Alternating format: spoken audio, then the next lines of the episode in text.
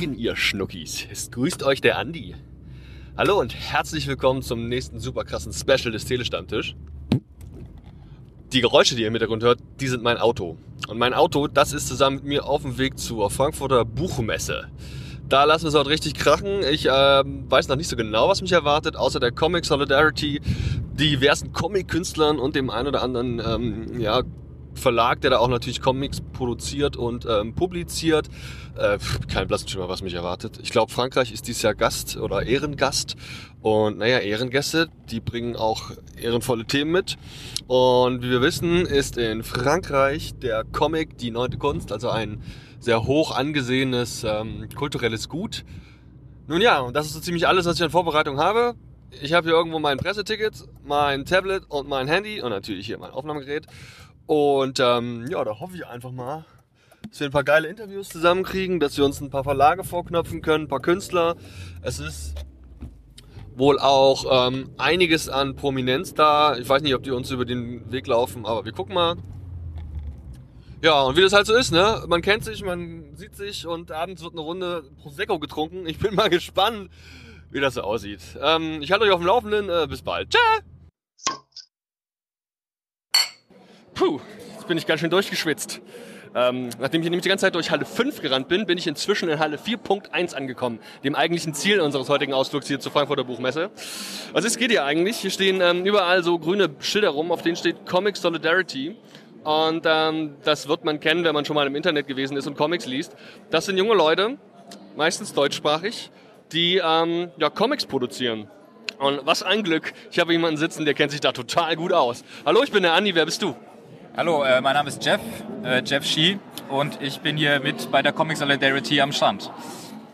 Hallo Jeff, erzähl mal, wie läuft's denn? Ähm, mh, äh, schwer einzuschätzen. Also wir sind ja heute am Freitag und ähm, wie jeder weiß, sind Mittwoch bis Freitag nur Fachbesuchertage. Das heißt, jeder, der jetzt hier gerade rumläuft, muss in irgendeiner Funktion einen Ausweis haben, der ihm beweist, dass er irgendwas in der Buchbranche zu tun hat. Und ähm, die Leute sind halt nicht so, oder ich kann die Leute schwer einschätzen. Ich weiß nicht, ob sie was kaufen wollen oder was verlegen wollen oder die Konkurrenz anschauen. Es ist, ist ein bisschen anderes Publikum als auf Messen, wo wir sonst sind. Und jetzt mal so Hand aufs Herz, hast du das Gefühl, das sind wirklich alles Fachbesucher und das sind auch wirklich alles Pressevertreter? Die laufen ja schon Leute rum, denen ich das nicht zutrauen würde. Naja, ich glaube auch ähm, zum Beispiel Schüler oder Blogger kriegen auch Fachbesuchertickets, was ja auch okay ist. Genau. Aber man stellt sich erstmal was anderes drunter vor unter Fachbesucher. Man denkt, die Leute laufen mit Anzügen rum und äh, kaufen irgendwelche äh, Lizenzen ein. Aber dem ist nicht so.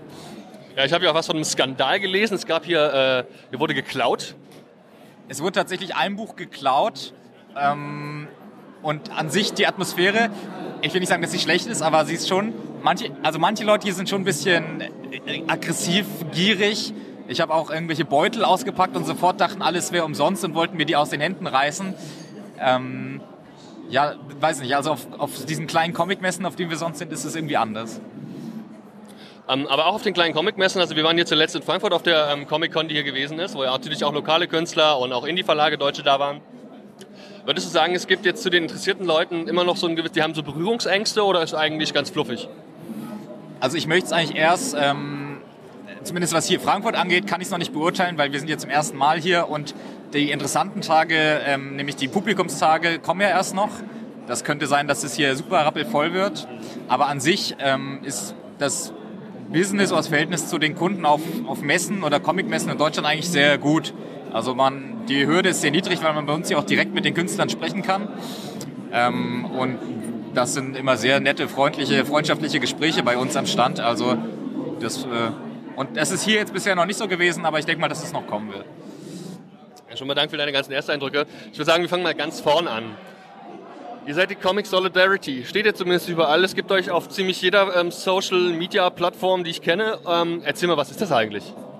Ja, ähm, das ist äh, weder ein Verlag noch ein Verein, sondern wirklich ein, eine Community eigentlich. Oder wie man heutzutage sagt, eine Graswurzelbewegung. Ähm, es fing eigentlich an als Facebook-Gruppe, einfach wo die deutschen Indie-Comic-Zeichner ähm, sich vernetzt haben zu einem anfangs zu einem gewissen Thema. Das war so der Ausschlaggeber und dann dachte man, okay, es ist irgendwie cool, einfach diese Gruppe zu haben, die es vorher wirklich nicht gab. Also vorher gab es E-Mail-Kontakt oder irgendwas. Und ähm, dann, ich weiß nicht, ich glaube, es war der Comic-Salon Erlangen 2000. 12 oder 14, ich weiß es gerade leider wirklich nicht, es war glaube ich 14, ähm, ist die Comic Solidarity wirkt erstmals mit einem eigenen Stand aufgetreten, weil man gesagt hat, okay, die Jungs von Shazam und Mondo und so, die haben immer ihre eigenen Stände und auch so kleinere Verlage wie Zwerchfell, aber es gibt halt auch Leute, die sind ganz fresh, die sind ganz alleine und verloren und kennen niemanden. Und den wollen wir aber auch auf der Messe einen Platz bieten. Das heißt, wir kümmern uns um den Stand und die könnt euch einfach mit dazusetzen und das ist so ein bisschen das Konzept von der Solidarity. Also wie gesagt, es gibt, es gibt eigentlich, es gibt in dem Sinne keinen Chef von der Solidarity oder so. Es gibt nur Leute, die sind engagiert und motiviert und Leute, ähm, die können dann da mitmachen oder auch mal bei einer Messe dann nicht mitmachen, je nachdem, ob man in der Nähe wohnt oder so. Und ähm, ja, heute in Frankfurt haben wir wieder geschafft, ein kleines Team zu bilden, was hier Bock hatte, diesen Stand aufzuziehen und sind wieder am Start und bieten Leuten Platz auf der Frankfurter Buchmesse. Ihr seid also so eine Art Netzwerk, wenn ich das richtig verstehen kann, wo es auch darum geht, sich ein bisschen auszutauschen, Kontakte zu knüpfen, um vielleicht auch noch, noch besser in die Branche auch reinzukommen. Ähm, ja, nenn doch mal ein paar Köpfe, die man vielleicht kennen kann. Ähm, wer ist denn so, sagt vielleicht so, so, wen kann man denn kennen? Wer ist vielleicht sogar hier und heute die Tage vor Ort hier in Frankfurt? Mm, ähm, also ähm, ich bin zum Beispiel da, aber naja, ähm, der David Boller, der war gestern da und ist heute noch da.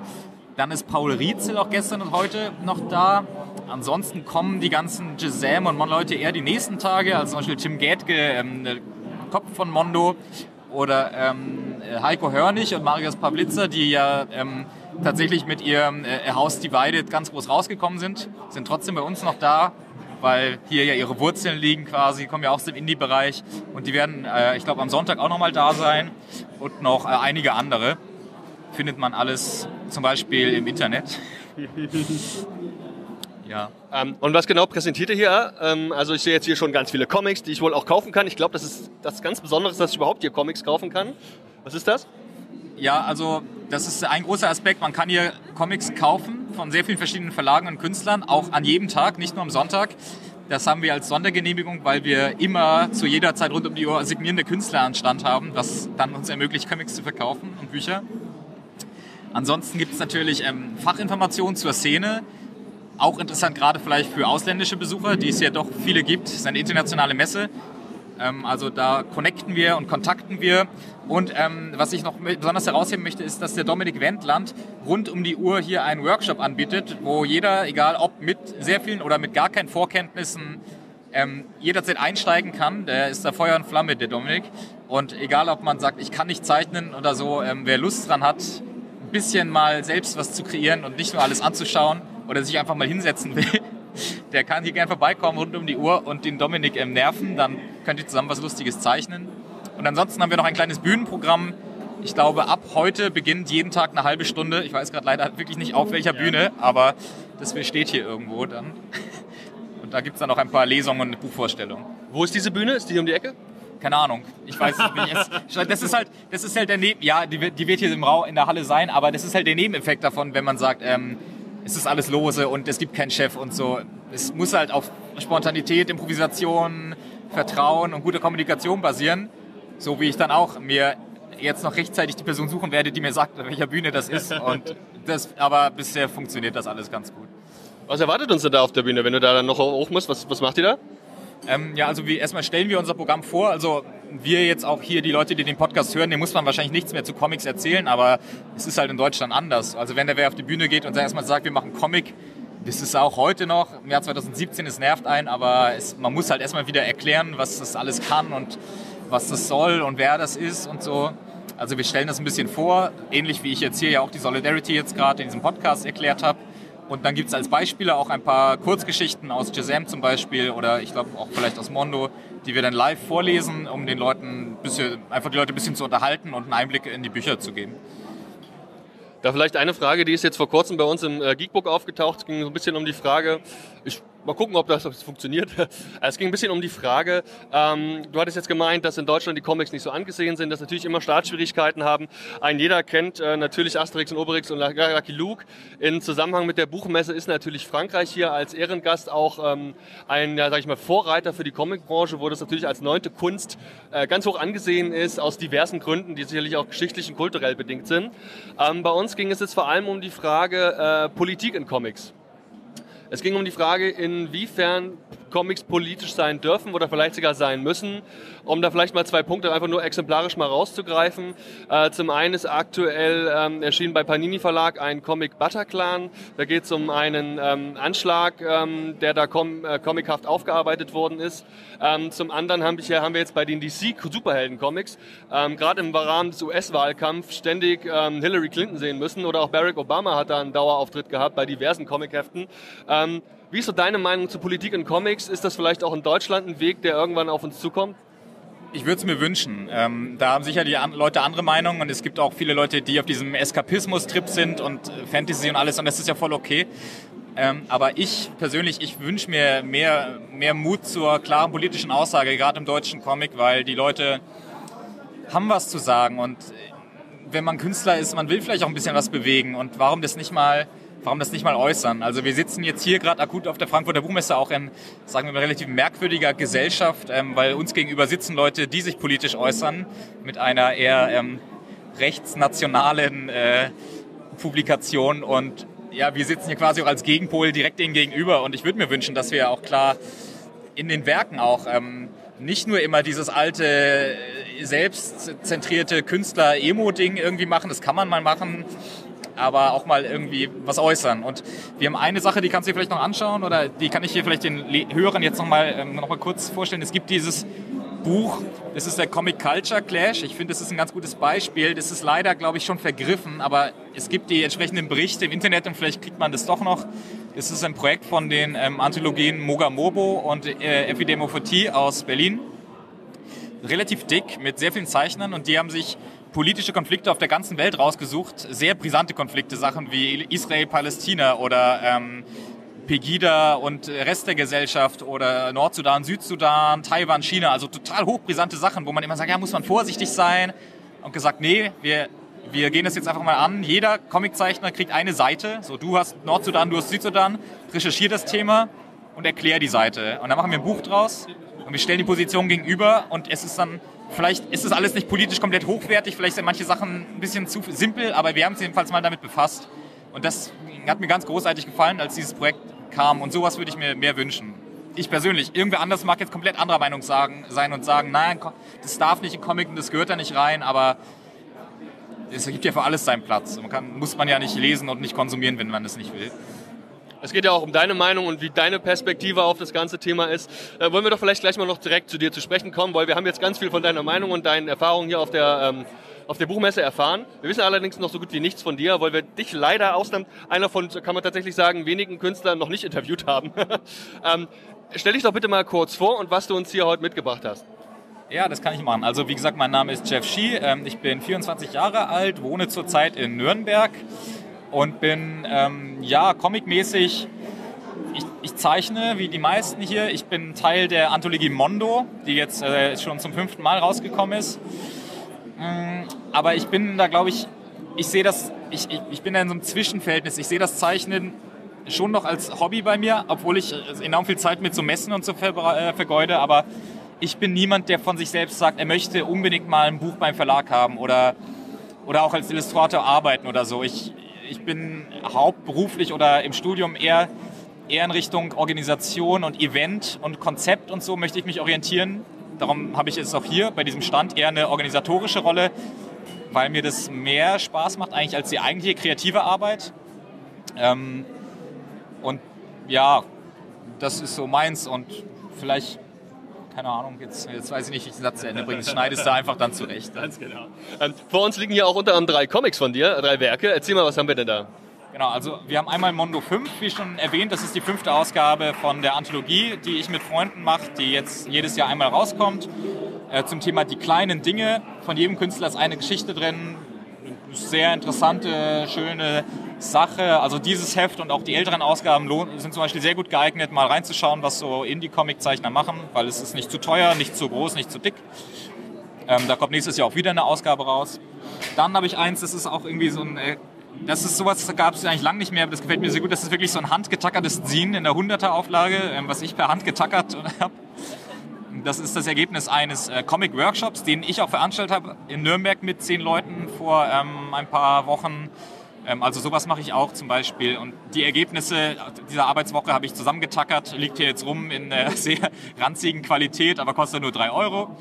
Und dann habe ich noch total das Gegen Gegenstück dazu. Also man sieht auch, wie wir da irgendwie experimentieren. Noch mein Hardcover-Comic Bongoland Kohäsion der mit einer aufwendigen ähm, Crowdfunding-Kampagne vor ein paar Jahren äh, mit einem vierstelligen Betrag irgendwie total albern mit Sticker-Alben und halt Hardcover und komplett übertrieben, überproduziert rausgekommen ist.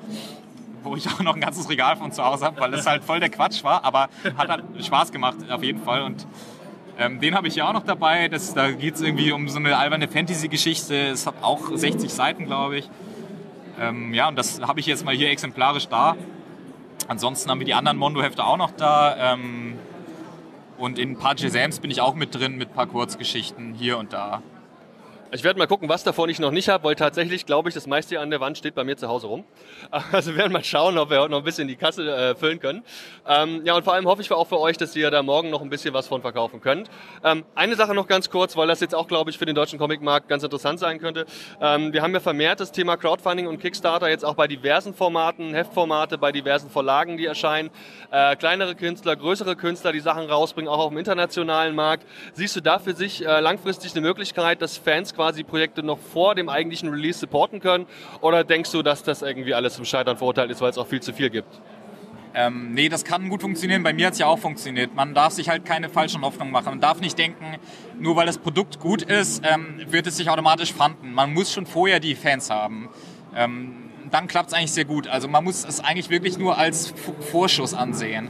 Man muss sagen, okay, ich schätze, ich habe so und so viele Fans und bin mir relativ sicher, dass ich so und so viel Vorbestellung kriege. Und ähm, damit ich einfach nicht zum hohen Kredit aufnehmen muss für, ähm, für den Druck oder den Vertrieb oder was auch immer, hole ich mir das Geld vorher von den Fans, von denen ich sicher weiß, dass ich es kriege. Und das funktioniert, wenn man es so macht, würde ich sagen, ist es relativ idiotensicher. Aber zu hoffen, dass so ein viraler Effekt eintritt und das sich dann teilt und man da plötzlich Unmengen macht und 300 Prozent äh, kriegt, das kann auch passieren, aber man darf nicht damit planen, nicht damit rechnen. Aber an sich, nee, also für selbst, für Self-Publisher ist das eine super Sache auf jeden Fall.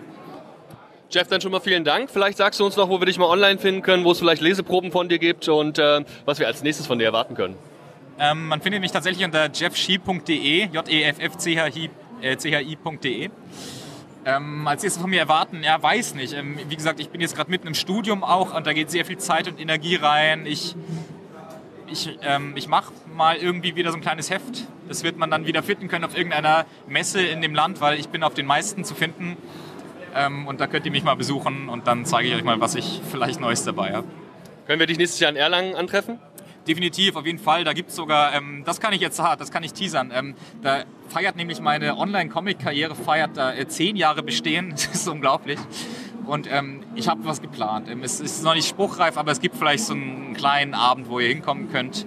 Und dann zelebrieren wir, dass ich seit zehn Jahren meine Zeit vergeude mit Sachen, die kein Geld bringen. Uiuiui, klingt spannend. Wir bringen eine Wechselunterhose mit. Dann schon mal vielen Dank für die ganzen Infos und dann bis nächstes Jahr. Ciao. Ciao. Ja, bis nächstes Jahr. Ciao.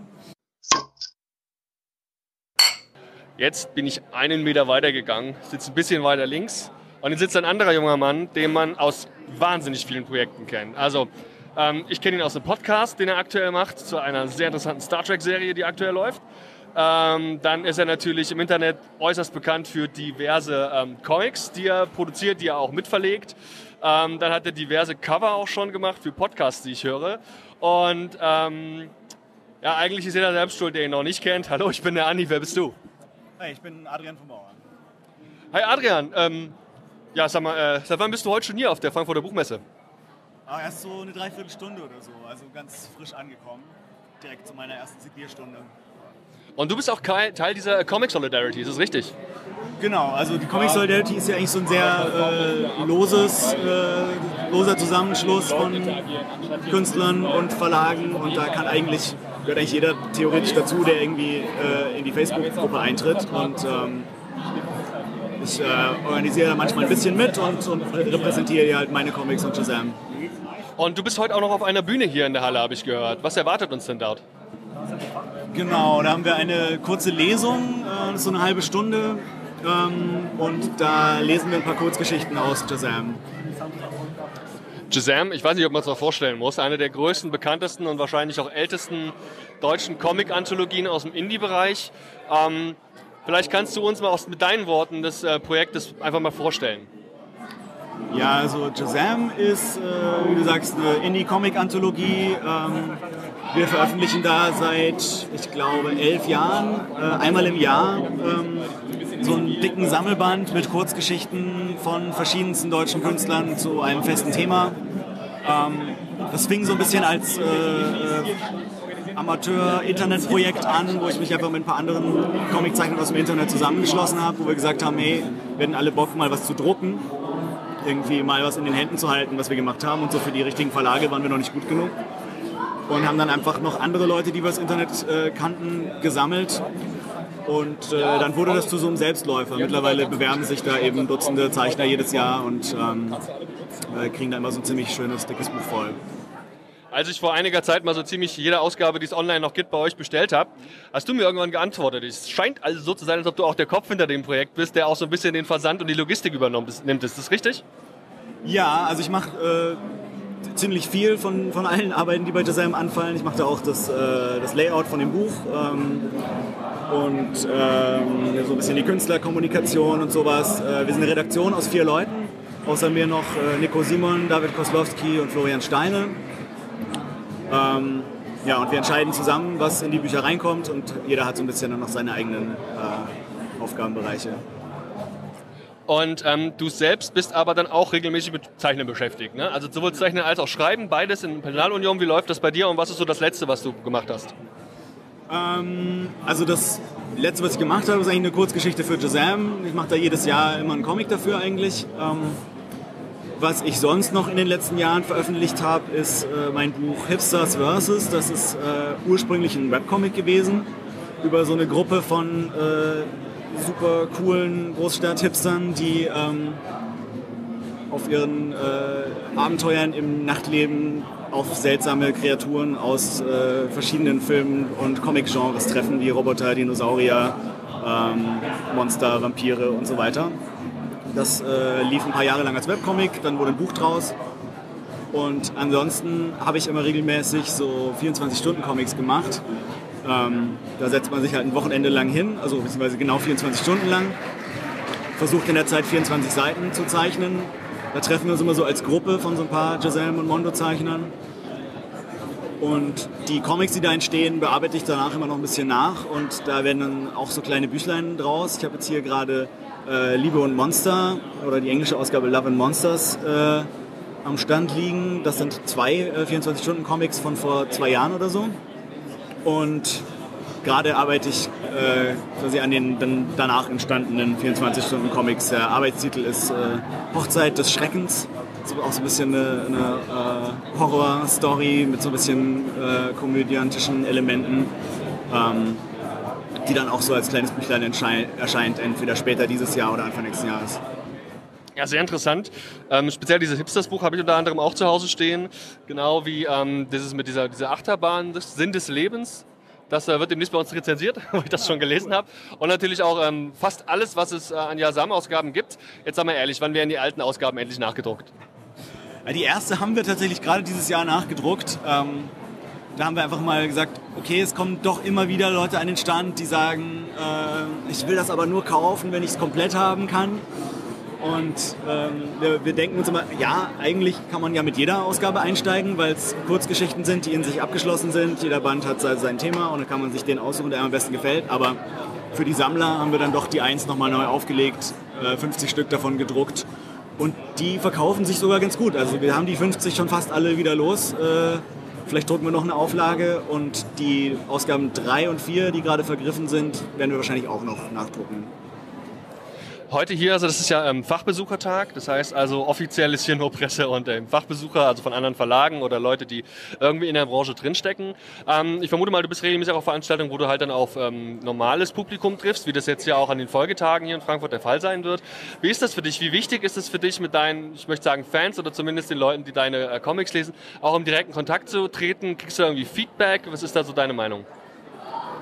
Ich muss sagen, dass bei so Messen, bei so Rennpublikumsmessen es gar nicht so oft passiert, dass Leute jetzt kommen, die mich schon kennen. Es ist also außer Leuten, die ich halt auch kenne, die irgendwie Kollegen sind oder so viel in der Comic-Szene seit Jahren unterwegs sind, die man dann irgendwie schon so kennt, mit denen man dann auch so befreundet ist.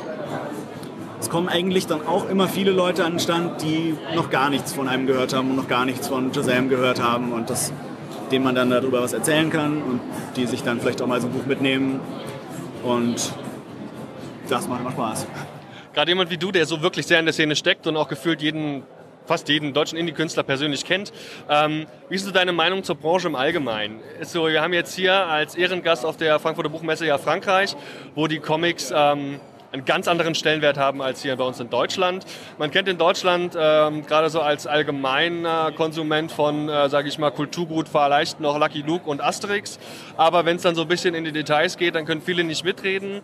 Wie ist so dein, äh, dein, dein, dein, dein Eindruck davon, wie sich in den letzten Jahren so der deutsche Comicmarkt entwickelt hat? Wächst der? Diversifiziert er sich? Was denkst du? Ich habe das Gefühl, es gibt auf jeden Fall Segmente, die so ein bisschen gewachsen sind. Ich glaube tatsächlich, die Manga-Sparte wächst immer noch weiter. Man kriegt das gar nicht mehr so viel mit wie in den Anfangsjahren, wo immer irgendwie so Ende der 90er vielleicht alle darüber geredet haben, wow, jetzt sind die Mangas da, Riesenboom.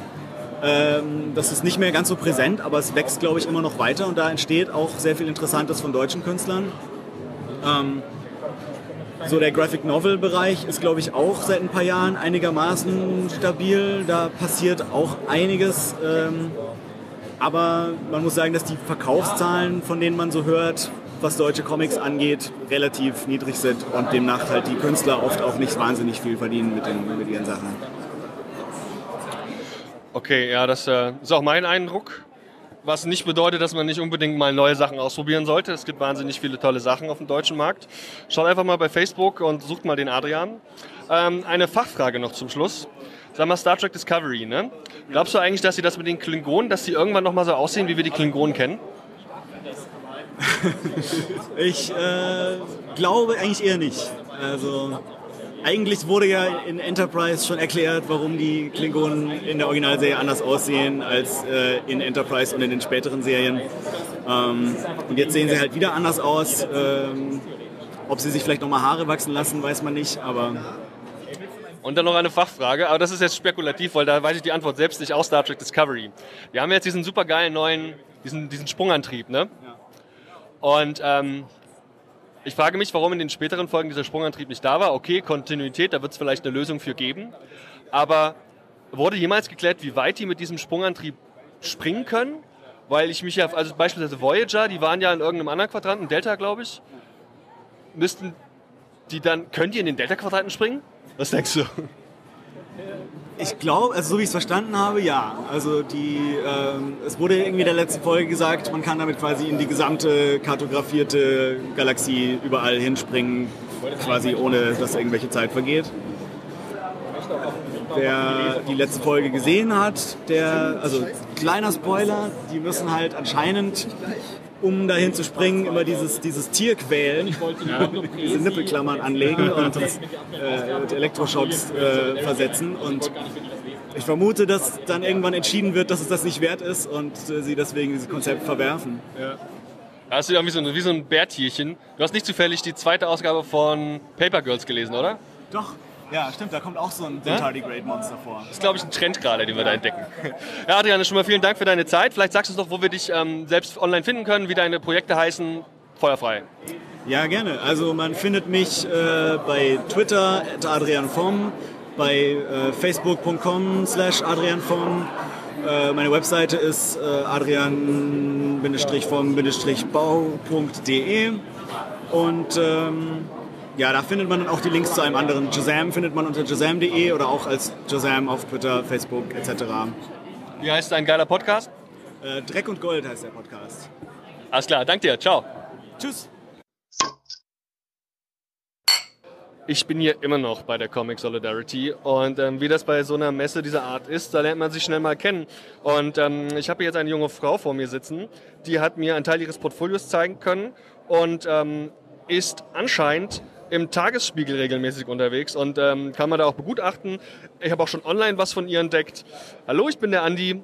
Wer bist denn du? Hi, ich bin die Lisa. Lisa Frühbeiß. Hi Lisa. Und ähm, jetzt mal richtig, habe ich dich verstanden? Du bist, bist du Comiczeichnerin? Ja. Sehr gut. Was machst du denn für Comics und wo? Sagen da viele Nein, das interessiert mich schon.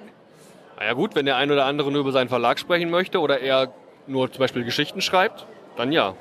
Stimmt. Die Frage war, was ich mache. Ja. Ich mache im Tagesspiegel einen postfeministischen Comic, My 100 Days of Strange Life. Seit einem halben, seit einem halben Jahr. Einen postfeministischen Comic. Erklär mir das mal. Also wenn man, wenn man das so ein bisschen äh, wie in der Kunst betrachtet, wenn man sagt, Feminismus war schon in den 70er, 80ern, dann ist jetzt der Postfeminismus wie eine Postmoderne und dann gibt es ganz andere Probleme. Aber eigentlich die gleichen. Das finde ich sehr interessant. Ist es, würdest du sagen, das ist ein ähm, politischer Aspekt, den du mit in Comics reinbringst? Auf jeden Fall. Wir haben gerade bei uns in, äh, in der Community so das Thema Politik in Comics.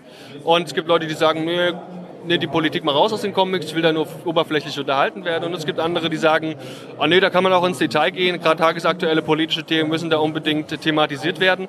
Wie ist da so deine Meinung? Gehört das unbedingt in Comics rein oder ist es eine Sondersparte? Ähm, wenn ich jetzt sage, Comic ist die neunte Kunst, dann ist es ein Medium und dann kann es mit allem gefüllt werden, wo jeder für lustig ist. Insofern, klar, warum denn nicht? Ja, ähm, wenn ich vielleicht, ähm, ich sehe hier, das sind äh, Zeichnungen von dir, die sind jetzt, ähm, haben im Regelfall so drei bis vier Farben, mit denen du kolorierst. Ähm, wie regelmäßig erscheint das denn? Es kommt alle vier Wochen. Wir sind vier, Marvel, Birgit Weihe, Marvin Clifford und ich. Und dann sind es vielleicht so 14 im Jahr, wie ich hochrechne. Genau. Ich zeichne auf Papier und koloriere digital. Das ist dann so eine Seite oder ist das ein Panel oder mehrere Panels? Was erscheint denn dann da im Tagesspiegel? Genau, ich habe 30 auf 30 Zentimeter und die kann ich füllen, wie ich will. Also die schönen Töchter von Flix war auch in dem Format und der füllt es ja sehr charmant frei. Ich habe ein ganz strenges 12er Raster. Denkt natürlich auch an eine Veröffentlichung danach. Da kann man das schön im kleinen Format abbilden. Es ist so ein bisschen zwischen luxuriös und anstrengendem Format, weil es ist natürlich total toll, diese riesige Fläche zu haben, wo man einfach machen kann, was man mag. Und die Zeitungsredakteure sind echt total lässig. Ich arbeite echt gern mit denen zusammen. Die freuen sich über vieles, haben aber auch Anspruch. Und gleichzeitig finde ich es schwierig so zu erzählen, wie ich möchte. Zwölf, jetzt habe ich riesige Panels. Auf 24 kann ich aber nicht so richtig witzig und politisch erzählen. Zumindest kommt es mir nicht entgegen meiner Erzählweise. Ich finde echt ein ziemlich anspruchsvolles Format, aber auch eine große, tolle Freiheit. Darfst du denn alles erzählen, was du willst, mit jeder Facette, die dir in den Kopf kommt, oder kriegst du gewisse Grenzen inhaltlicher Natur gesetzt? Ich bin noch an keine Grenzen gestoßen. Ich habe manchmal nachgefragt. Bei Feminismus redet man natürlich auch über Brüste und Vaginas. Und ich frage schon immer nach, aber bis jetzt wurde ich noch nicht zensiert. Noch nicht zensiert? Ja. Ähm, wir versuchen bei uns beim, bei Geek Whisper oder eben auch speziell für den Telestammtisch auch ein bisschen die deutsche Indie-Szene zu unterstützen und da möglichst auch den einen oder anderen Namen bekannter zu machen.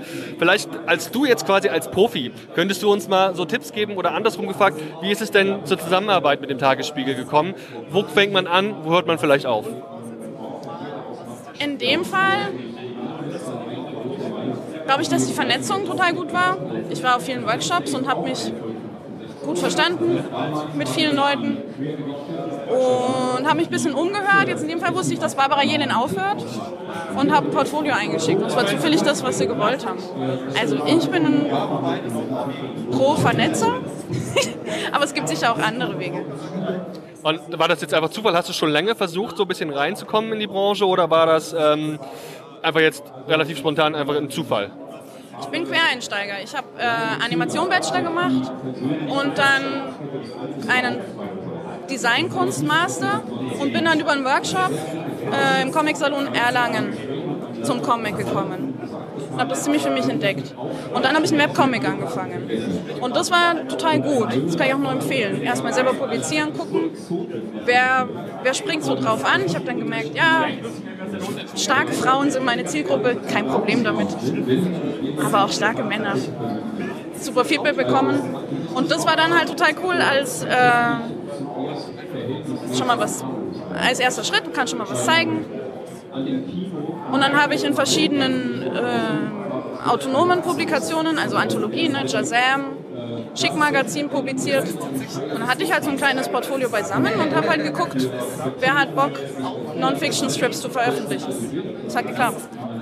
Sehr interessant. Und solche Veranstaltungen wie die ähm, Buchmesse oder so Comic-Conventions, würdest du dazu anraten oder sind die eher nicht so sinnvoll? Total unsinnig. nee, natürlich nicht. Muss man machen. Stichwort Vernetzung. Macht total Sinn. Du lernst die Leute kennen, du lernst die Verleger kennen, die Comic-Szene ist jetzt nicht so groß.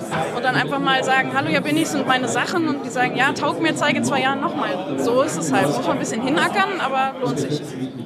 Äh, Wenn ich ein Kompliment machen darf, ähm, du siehst heute sehr professionell und businesslike aus. Ich glaube, du bist nicht als Comiczeichnerin hier heute unterwegs, ähm, sondern in einer anderen Rolle.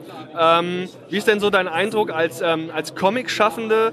Passt man da in diese doch vielleicht, also vielleicht eher konservative Ausrichtung der Buchmesse rein? Oder ist man schon ganz schöner Querulant, wenn man hier als Comic aktiver auftritt? Das ist ja geil. Ich schaue nicht aus wie eine Comiczeichnerin. oh Mann.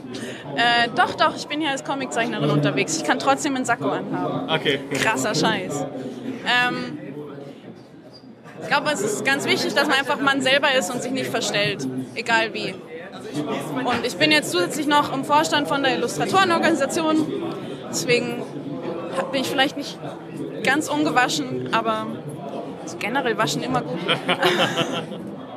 Aber ich glaube, ähm, wenn man authentisch ist, es, man darf es nicht unterschätzen. Das sind ja einfach Bewerbungsgesprächssituationen. Und da sollte man sich schon dafür vorbereiten. Aber trotzdem sich nicht verleugnen. Das ist, glaube ich, ganz wichtig. Weil man ist ja ein authentischer Zeichner und man hat Inhalte, die man rüberbringen will. Und dazu sollte es einfach passen. Das glaube ich. Ja, ähm, Lisa, dann vielen Dank für deine Zeit. Vielleicht tust du uns noch einen Gefallen und sagst uns, wo wir mal Arbeiten von dir online finden können, wenn wir uns mal einen Eindruck davon machen wollen, was du so alles zusammenschusterst. Ja, gerne. Äh, auf meiner Webseite lisafrühbeiß.de mit UEH gibt es einen Reiter Comic. Und da kann man mal gucken. Vielen Dank. Werden wir tun. Dankeschön. Ciao. Ciao. Ich bin wieder draußen in der frischen Luft und habe wie immer vor, mir hier auch mal ein paar Gäste anzuhören, die ähm, hier unterwegs sind. Und ähm, ich habe hier äh, vier Herrschaften um mich rumstehen, die den Eindruck machen, als ob sie hier schon einiges gesehen haben. Sie tragen lustige Tüten, bunte Tüten, sind also auch schon gut eingedeckt mit jeder Menge coolen Sachen. Ähm, hallo, ich bin der Andi, wer seid denn ihr? Ich bin die Nadine, ich werde Buchhändlerin bei Schmidt und Hahn. ich bin die Genie, ich mache auch eine Buchhändlerlehre. Ich bin Max, ich bin einfach hier. Ich bin Lisa, ich mache gerade mein Abi, aber ich habe Fran Französisch, sage ich schon, steht hier vorne äh, Journalismus als äh, Profilfach. Cool. Ähm, was habt ihr heute schon so gesehen? Vielleicht könnt ihr so in ein paar Worten eure Eindrücke mal schildern von der doch recht großen Buchmesse. Ähm, was habt ihr so mitgenommen? Was waren eure Highlights? Also bis jetzt viel gesehen habe ich noch nicht. Ich war in der Halle 3.0, das war äh, Literatur an sich. Ähm, habe relativ viel gesehen, es waren die großen Verlage waren alle da und ähm, habe mich auch gut unterhalten mit den meisten, äh, vor allem bei Diogenes. Ähm, habe auch viele Leseexemplare bekommen und freue mich sehr, jetzt weiter zu gucken. Und was hat dir bis jetzt am besten gefallen? Um, am besten weiß ich noch gar nicht. Ich kann mich noch nicht entscheiden, weil ich habe noch nicht nach Leseexemplaren geguckt. Das habe ich so auf den Nachmittag verschoben, damit ich noch nicht alles tragen muss. Aber ich habe mich schon ein bisschen umgeschaut und habe auch schon ein paar Sachen umsonst gekriegt. Vor allem Süßigkeiten. Das war ganz toll. Und wie sieht es mit dir aus? Du trägst ein Deadpool-Cap. Das ist mir schon mal sehr sympathisch, weil wir auch viele Comics bei uns im Podcast rezensieren. Hast du schon irgendwas in der Richtung gefunden? Äh, noch nicht so viel, äh, aber ein paar Stände mit Zeichnern und einem kleinen Comicstand in der Halle 4 war das, glaube ich. Und ansonsten fand ich sehr, sehr cool die Ausstellung von antiken Büchern, die es auch in der Halle 4 gab. Ausstellung von antiken Büchern, da war, ähm, das sind einfach alte Bücher. Ja, ja, genau, quasi. Aber die sind halt sehr schön, weil die halt noch sehr aufwendig gemacht sind mit Ledereinband und so. Und ich finde, die, die sind irgendwie ein bisschen lebendiger. Und ich, ich mag das irgendwie ganz gerne. sehr gut. Und deine Highlights? Ähm, also ich saß mit einer Mitschülerin vorhin zwei Stunden lang in Vorträgen. Ähm, also die Vorträge waren auf jeden Fall sehr gut. Man hat wahnsinnig viel erfahren. Es ging um Marketing, um das Schreiben von ordentlichen Konflikten in Geschichten und die Leute, die vorgetragen haben, wirkten alle wahnsinnig kompetent und sehr lustig. Wir hatten einen, der äh, für all seine Beispiele dann Streichhölzer durch die Gegend geworfen hat, der eine Perücke trug, mit so einem Plüschhasen durch die Gegend lief. Ähm, ja, also ich habe auf jeden Fall in den zwei Stunden eine Menge gelernt. Es gibt ja generell sehr viele Live-Veranstaltungen. Es gibt wahnsinnig viele Bühnen, größere, kleinere, überdachte, weniger überdachte. Also ein riesen Programm an Live-Veranstaltungen. Findet ihr es auch so wahnsinnig schwierig, sich da jetzt die richtigen rauszusuchen? Ja, also ich finde es ganz schwierig, weil die meisten, die mich interessieren, finden immer alle gleichzeitig statt. Und manchmal beschließe ich dann auch ganz kurzfristig doch nicht hinzugehen, weil ich gerade noch mitten in der Halle stehe und nicht rausrennen will und mir merken, wo ich gerade war und dann wieder reingehen nach der Veranstaltung. Und dann bleibe ich manchmal einfach da und gucke mir die Sachen an. Ja. Hast du auch schon Live-Veranstaltungen mitgenommen? Äh, ja, ich war bei einer Vorlesung, Interview äh, von einer Autorin äh, Sarah Clausen. Ich weiß es leider nicht mehr genau. Ähm, das Buch heißt Eins. Äh, da geht es um siamesische Zwillinge. Und es war sehr, sehr spannend. Sie hat auch sehr viel darüber erzählt, hat sehr viel für das Buch recherchiert, das sie geschrieben hat. Ähm, es war sehr unterhaltsam. Habt ihr jetzt auch schon die Gelegenheit gehabt, die vielleicht so ein bisschen zu networken? Ist ja immer auch ein bisschen Business, laufen viele Menschen in Anzügen rum und auch irgendwie eher düstere Farben tragen. Da fallen wir hier, glaube ich, ein bisschen raus. ähm, habt ihr so ein bisschen genetworked oder ist das gar nicht so euer Thema?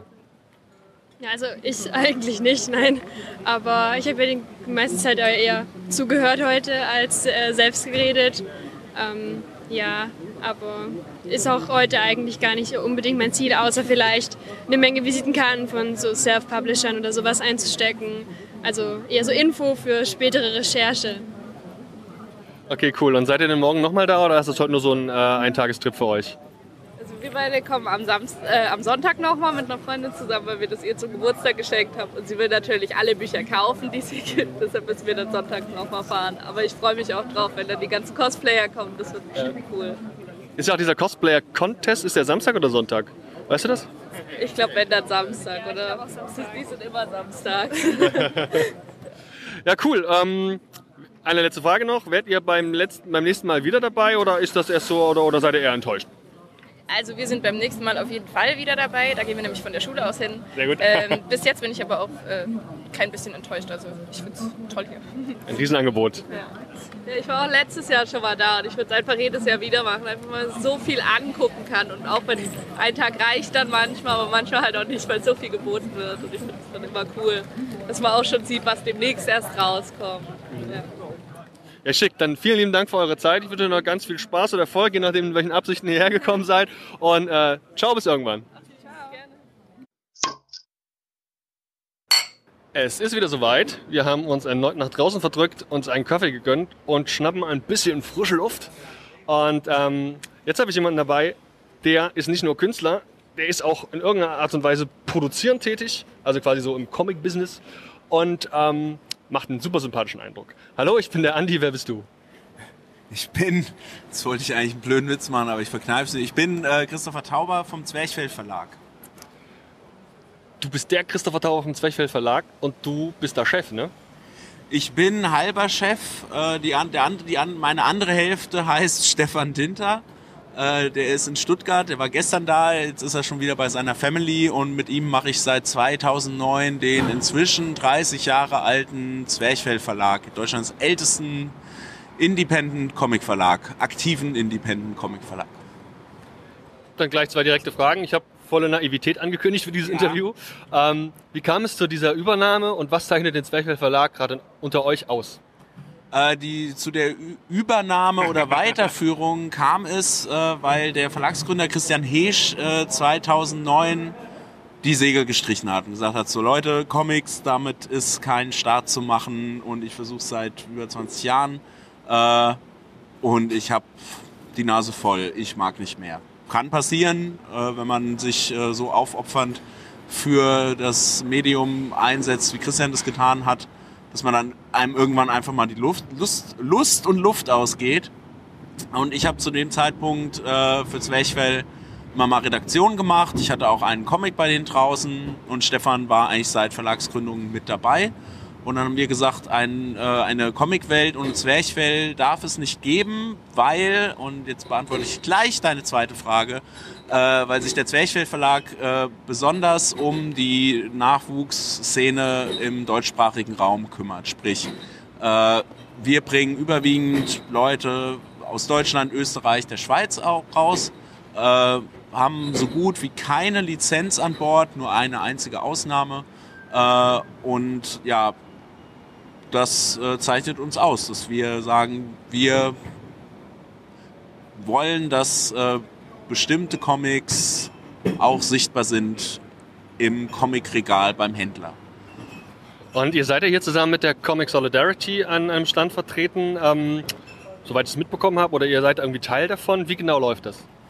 Die Comic Solidarity ist, äh, abgesehen davon, dass sie eine tolle Arbeit machen für Comiczeichner, angefangen als Vereinigung von Webcomic-Künstlern, mittlerweile aber auch übergreifend, auch so ein bisschen mit dem Indie-Gedanken verknüpft, äh, äh, sind äh, also abgesehen davon, dass sie auch super Arbeit machen, super sympathische, nette Leute und äh, die haben sich wirklich, äh, haben quasi Sorge dafür getragen, dass Comics wieder zurück auf die Buchmesse kommen, nachdem das immer weniger wurde und dann auch irgendwann das Comic-Forum oder Comic-Zentrum, ich verwechsel das immer, äh, was jahrelang auf der Buchmesse eigentlich recht stark und äh, präsent war, eingeschlafen ist und abgeschafft wurde und sie haben jetzt den Fuß in der Tür und können wieder Comics auch äh, sag ich mal, von Verlagen und Künstlern, die nicht das große Taschengeld oder die Portokasse haben, um sich hier einen Stand zu leisten, ähm, äh, bieten sie eine, eine Heimat an. Ich habe den Satz jetzt gerade irgendwie den roten Faden verloren. Aber Da war Subjekt, Prädikat, Objekt drin, alles richtig. Super. äh, und ähm, ja, und äh, da wir, wie gesagt, miteinander verknüpft sind, auch freundschaftlich, äh, haben wir gesagt, so, da wollen wir dabei sein, haben ein Regal gemietet, unsere, sag ich mal, aktuellsten Titel vorzustellen und haben auch eine Künstlerin vor Ort extra aus Graz eingeflogen, die Anna-Maria Jung, die die Pfefferchroniken gemacht hat und gleich mit mir lesen wird und deswegen bin ich schon ganz nervös. Ähm, ja, bevor wir vielleicht ein bisschen auf allgemeinere Sachen vom Comic und Comicmarkt zu sprechen kommen, vielleicht noch mal kurz zu euch. Was sind denn so die so zwei, drei aktuellen Veröffentlichungen, die ihr habt? Was kannst du uns denn ans Herz legen bei Zwerchfell? Also was ich immer den Leuten ans Herz lege, ist einfach, äh, weil es eine der besten, also nicht nur bei uns äh, im Verlagsprogramm einer der besten Comics ist und eine der besterzähltesten Geschichten, ist äh, die Verwerfung von Lukas Kummer, auch wiederum ein österreichischer Zeichner und Autor. Äh, eine Geschichte, die im Dreißigjährigen Krieg spielt und so dermaßen äh, ein, ein, ja, ein Statement gegen Krieg und äh, dergleichen ist und eine äh, ziemlich nihilistische und deprimierende Analyse des von, von äh, verrodener Menschlichkeit in Zeiten oder in ja, Zeiten des Krieges. Äh, also das ist einfach wahnsinnig gut erzählt und das ist eine Geschichte, die einen mit einem ganz miesen Gefühl zurücklässt, aber das ist in dem Fall gut, weil äh, eine Geschichte über Krieg, die einen mit einem guten Gefühl zurücklässt, würde ich nicht veröffentlichen wollen. Dann haben wir äh, gerade äh, eben besagte Pfefferchroniken, 200 Seiten starke Fantasy-Parodie, äh, wo wirklich, sag ich mal, wild zitiert wird, äh, toll, auch toll erzählt wird, äh, tollen bunten Nebenfiguren, einer starken kleinen Krimi-Haupthandlung, äh, alles in einem Fantasy-Gewand, alles ziemlich schick. Und äh, ich wäre ja schlecht, wenn ich nicht auch ein bisschen Werbung für mich machen würde. Ich habe äh, gerade eben als Autor fungierend einen Comic äh, äh, zur Welt gebracht. Den hat Annelie Wagner gezeichnet, auch eine Zeichnerin hier aus Frankfurt. Und das ist ein, äh, das ist ein Comic, ich gebe gerade mal Feuer. Äh, das ist ein, ein Comic für Kinder. Bitte. Äh, ein Comic für Kinder, der aber auch gleichzeitig ein Geschichtscomic ist, äh, wo wir ein Abenteuer von drei Kindern aus Frankfurt erzählen, die 1742 bei der Kaiserkrönung dabei sein wollen. Im größten Fest der Welt. Und so heißt der Comic auch, das größte Fest der Welt. Ist super cool, äh, macht sehr viel Spaß, glaube ich, für Kinder. Behaupte ich jetzt einfach mal, ich habe es geschrieben und verlegt, also Top. kann ich schlecht was anderes behaupten. Das sind so die drei Highlights, die mir gerade durch den Kopf schwirren. Das klingt so, als wäre thematisch auch gar nicht so festgelegt. Das heißt also von Fantasy bis hin zu äh, real existierenden, vielleicht sogar mit geschichtlich angehauchten ähm, Comics habt ihr alles dabei. Wer kann sich denn bei euch melden, vielleicht sogar bewerben? Wer kann euch mal sein Portfolio zeigen? Ähm, Im Prinzip jeder, der äh, gerne Comics macht und eine gute Idee hat äh, oder einen guten Comic auf Tasche. Äh, am liebsten, mittlerweile sagen wir wirklich am liebsten so, ja, wenn Comics so im Entstehen sind, dass wir da schon noch ein bisschen Einfluss drauf haben und vielleicht äh, es schaffen können, ähm, äh, ein, soeben ist ein Auto vorbeigefahren. Ich glaube, der Wachmann fand es nicht so gut, dass das hier reinfährt. Das heißt, gleich macht es irgendwo Bumm. Äh, ihr seid live dabei oder auch nicht. Ähm, nee, es kann sich jeder melden. Ähm, und vor allem äh, freuen wir uns, wenn die Leute sich vorher mit uns ein bisschen auseinandergesetzt haben und sehen, ah, was veröffentlichen wir. Äh, da kann man schon so ein bisschen von, sag ich mal, absehen, kann man schon so ein bisschen erkennen, worauf wir stehen, was, äh, was so zu uns passt. Äh, oder zumindest, wenn die Leute sagen, äh, sie fühlen sich in der Gesellschaft der anderen Autoren wohl, auch wenn sie was ganz anderes machen. Das wäre uns wichtig. Äh, und das können sie machen übers Internet am besten. Kontakt at zwerchfull, zwerchfull, zwerchfell-verlag.de steht auch alles nochmal zu Bewerbungen auf unserer Homepage www.zwerchfell.de. Okay, da brauche ich mir die Abschlussfrage, also kann ich mir knicken, nämlich wo man euch am besten erreicht. Ähm, seid ihr denn grundsätzlich auf diesen ähm, Events dieser Art vertreten? Werdet ihr zum Beispiel nächstes Jahr in Erlangen vor Ort sein? Erlangen ohne uns gibt's nicht. Äh, wir sind in Erlangen jedes Jahr, also jedes zweite Jahr. Wir sind auch jedes Jahr dort, wenn kein Comic, nein. Alleine. Ganz alleine. Äh, wir werden auf jeden Fall da sein, schon allein, weil wir 30-jähriges Jubiläum feiern nächstes Jahr, da ganz fett. Also was heißt fett für unsere Verhältnisse. Ähm, und äh, ja, freuen uns auf jeden, der da vorbeikommt. Wir haben immer jede Menge Zeichner da, die dann natürlich auch signieren. Äh, werden vielleicht die eine oder andere Lesung veranstalten und planen eine kleine Ausstellung für unser Verlagsjubiläum.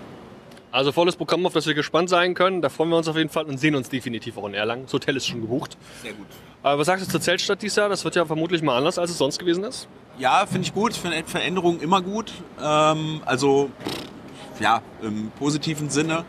Äh, kann eine Chance sein, dass das vielleicht ganz mal wieder so ein bisschen aufgelockert wird, sich irgendwie so ein bisschen neu findet. Und da ich vollstes Vertrauen in die Stadt Erlangen habe und die Leute, die das organisieren, die das jedes Jahr super organisieren, kann ich mir nur vorstellen, dass das eine coole Erfahrung wird, auch mal diesen Comic-Salon anders zu bestreiten als so, wie wir es in den letzten 100 Jahren bestritten haben.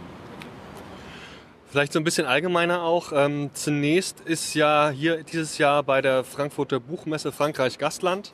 Da Frankreich ist ein Land, in dem der Comic eine ganz andere Rolle spielt als in Deutschland. Ähm, ich brauche da gar nicht weiter ausholen, außer dass das da definitiv die neunte Kunst ist und auch ganz anders in den allein schon Buchläden vertreten ist, dass es viel mainstreamiger ist, behaupte ich mal. Ähm, wie ist so dein Eindruck, da du jetzt ja auch auf ein paar Jahre Verlagsgeschichte zurückblicken kannst? Ist das eine wachsende Branche oder ist das ähm, immer noch eine Nische in der Nische? Ah, Comic kämpft immer in Deutschland. Äh, und ich glaube, es wird auch überwiegend so bleiben. Zumal es nicht nur dem Comic alleine so geht, sondern ich meine, schau dich mal um. Äh, existieren wirklich irgendwie, existiert sowas wie ein, ein deutscher Film, der auch tatsächlich irgendwie ins, äh, so wirklich ins Licht der Aufmerksamkeit gerät. Es gibt unheimlich viele Leute, die Filme machen. Die Filme kommen nie in Kinos, ganz selten mal auf DVD. Äh, da liegt einiges im Argen. Buchmarkt ist vielleicht ein bisschen was anderes, aber das ist überwiegend Krimis, was gut läuft ja. so im Unterhaltungsbereich. Ähm, ich glaube, Deutschland ist allgemein so, tut sich so ein bisschen schwer mit Unterhaltungskultur. Und das ist bei Comics nicht anders. Und dazu kommt, dass ähm, ja, viele Leute Comics mal so als Phase mitnehmen, dann wieder sein lassen, dann vielleicht wieder neu entdecken. Also es ist immer so ein bisschen im Wandel, auch was die Leute interessiert bei Comics. Äh, und klar kann man irgendwie versuchen, da auch irgendwie Trends abzusehen und die zu bedienen, um wieder die Verkaufszahlen ein bisschen zu pushen. Ähm, ich habe so ein bisschen die Haltung dazu, ich sage so pff, stur einfach weitermachen, die Sachen machen, die man gut findet, das auch kommunizieren. Äh, ich denke dadurch, auch durch Social Media und solche Sachen sind Comics recht, werden, werden sie auf jeden Fall immer sichtbarer und das ist eine gute Sache. Ähm, und da liegt natürlich auch ein bisschen eine Chance drin, Wobei ich da jetzt nicht ausrufen mag, dass wir innerhalb wenigen Jahren es schaffen werden, so ein kulturelles äh, Erbe für Comics zu schaffen, wie die Franzosen es geschaffen haben. Dafür haben wir ganz andere Umstände hier, eine ganz andere Kulturgeschichte. Ähm, und vielleicht lohnt es sich, da, sich damit mit auseinanderzusetzen, wenn man irgendwie äh, daran Interesse hat, um das zu verstehen. Äh, und ich denke manchmal, es ist natürlich schade, dass es so nicht so ein äh, Geschäft ist, was wirklich ein Geschäft ist.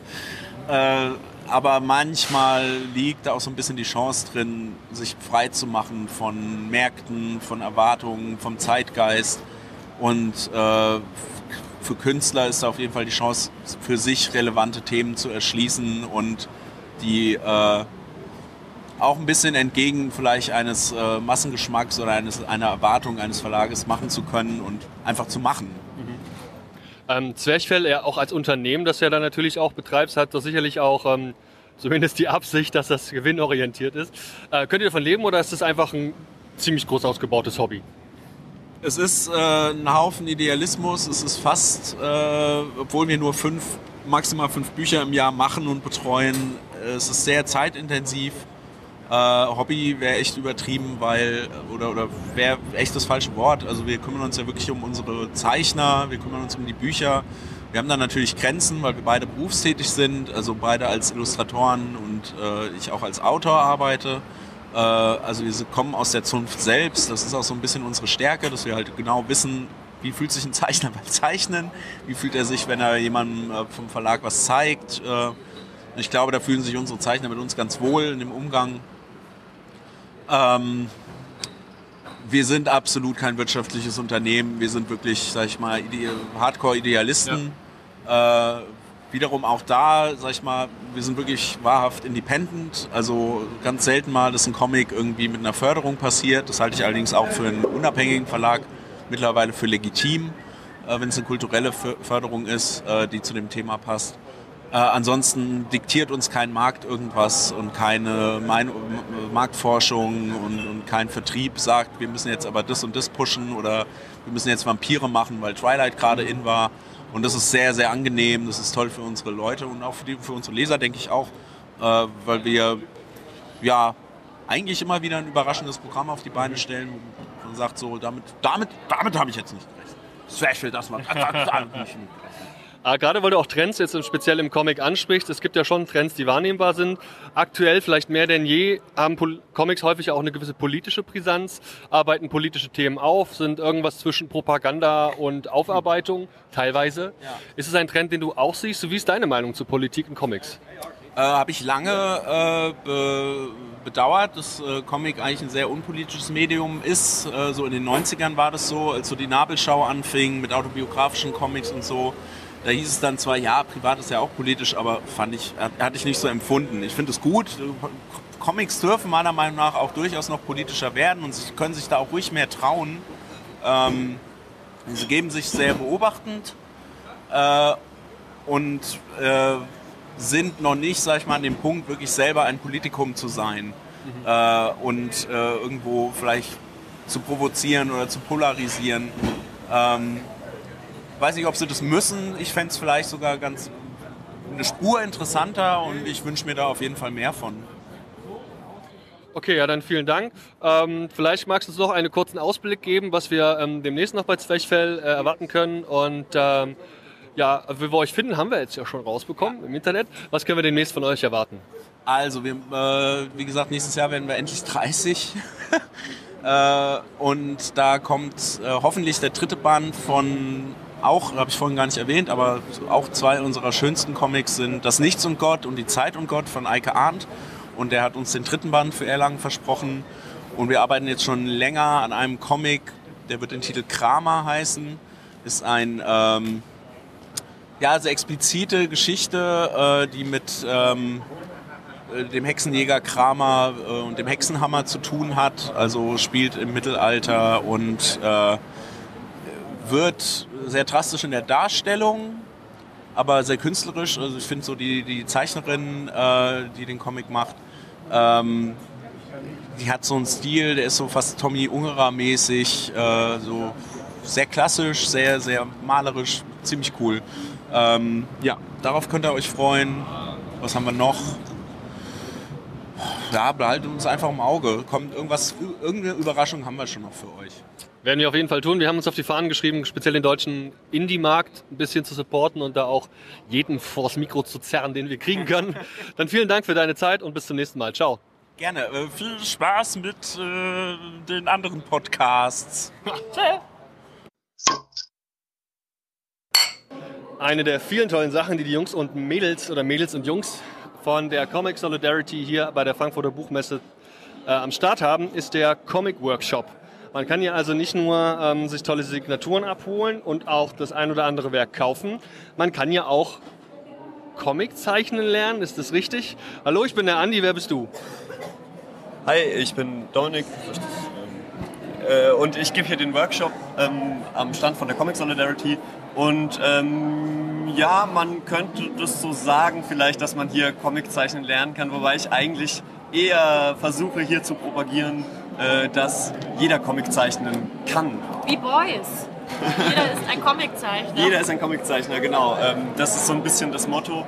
Und ich versuche den Leuten einerseits ein bisschen äh, die Angst oder vielleicht den Respekt davor zu nehmen, irgendwie die Angst vor dem leeren Blatt aufzulösen und ähm, darüber hinaus dann zu zeigen, äh, was in dem Comic-Medium alles möglich ist. Also ein bisschen diese Vorstellung, die bei vielen zu bestehen scheint, eben das, was ich jetzt mal als so eine Art ähm, franco-belgisches Bild von Comic äh, äh, nennen würde, Aha. eben ein bisschen aufzulösen. Also nicht, es hört bei uns nicht bei Tim und Struppi und Asterix auf, sondern äh, wir versuchen eben mit den Elementen, die der Comic mitbringt, was Panel, Schrift, ähm, die Präsentation von Schrift und vor allem eben die Zeichnungen sind, irgendwie neu und unkonventionell umzugehen und eben zu schauen, wo sind vielleicht die Grenzen des Mediums und wie weit kann man es noch treiben. Zunächst müssen wir erstmal klären, wer noch mit am Tisch sitzt, denn hier sind schon viele fleißige Zeichner, die ähm, ich unter Umständen auch nochmal so schnappen werde, weil wir hier auch ein paar Werke stehen haben von diesen Zeichnern. Ähm, äh, fangen wir hier links an. Hallo, wer bist du? Hallo, ich bin Anna-Maria Jung aus Graz, Österreich. Äh, ich bin hier mit äh, Zwerchfell mit dem Comic Die Pfefferchroniken. Das ist 2000, also dieses Jahr rausgekommen im Juli und ist ein Fantasy-Comic, das ich mit zwei Freunden gemacht habe aus New York. Ja. Und damit auch, glaube ich, einen ziemlichen Erfolg fährst. Also Comic zeichnen hier beim Comic Workshop musst du nicht mehr lernen, ne? Es gibt immer was zu lernen, wirklich. Also ich werde nie aufhören, mich selbst zu kritisieren und nicht zufrieden zu sein mit dem, was ich tue. Äh, und das treibt mich weiter. Wichtig ist, dass die Verzweiflung einen da nicht überkommt, sondern dass man sich motivieren lässt dadurch. Aber das wechselt immer zwischen Kreischen zusammenbrechen über den eigenen Zeichnungen, weil sie so furchtbar ausschauen. Und das Komische, worauf ich in den letzten Monaten immer mehr gekommen ist, je mehr Skizzen man anfertigt, desto besser wird die Zeichnung. Ich verstehe nicht, warum ich das früher nicht gecheckt habe. Und du bist dann hier auch mit der, mit der Comic Solidarity unterwegs, was genau. ist so ein bisschen wie so ein also Netzwerk, würde ich es bezeichnen, ist, ein Comic-Netzwerk. Gibt es denn da so einen Austausch und hat er dir auch schon geholfen? Äh, ja, ich bin aber erst ganz neu dabei, eben weil das Comic erst dieses Jahr rausgekommen ist. Davor habe ich lange kein Comic gemacht. Und ich bin von Eve äh, auf der Comic Con in Stuttgart äh, rekrutiert worden ein bisschen und sie hat mich eingeladen, hierher zu kommen. Also was auch sehr cool ist, finde ich. Ja, ich freue mich auf jeden Fall. Wir werden uns ja vielleicht noch mal kurz unterhalten. Ich würde mich gerne über ähm, speziell deinen ähm, dein Comic später noch mal unterhalten. Ich glaube, ihr habt jetzt aber auch eine Lesung, zu genau, der ihr bald müsst. Genau, wir brechen jetzt auf, zu Lesung äh, auf. Äh, ja, wir lesen aus den Pfefferchroniken. Sehr gut, dann werde ich euch gleich hinterher dackeln, damit ich weiß, worum wir, worüber wir uns nachher unterhalten ja. können. Dann erstmal viel Erfolg und viel Spaß vor allem. Bis ja, nachher. Tschüss. Ja, und wer bist du? Hi. Äh, hi, äh, ich bin Katja Klengel und äh, Webcomic-Zeichnerin. Webcomic-Zeichnerin. Genau. Ähm, meine Karte, die gebe ich dir mal.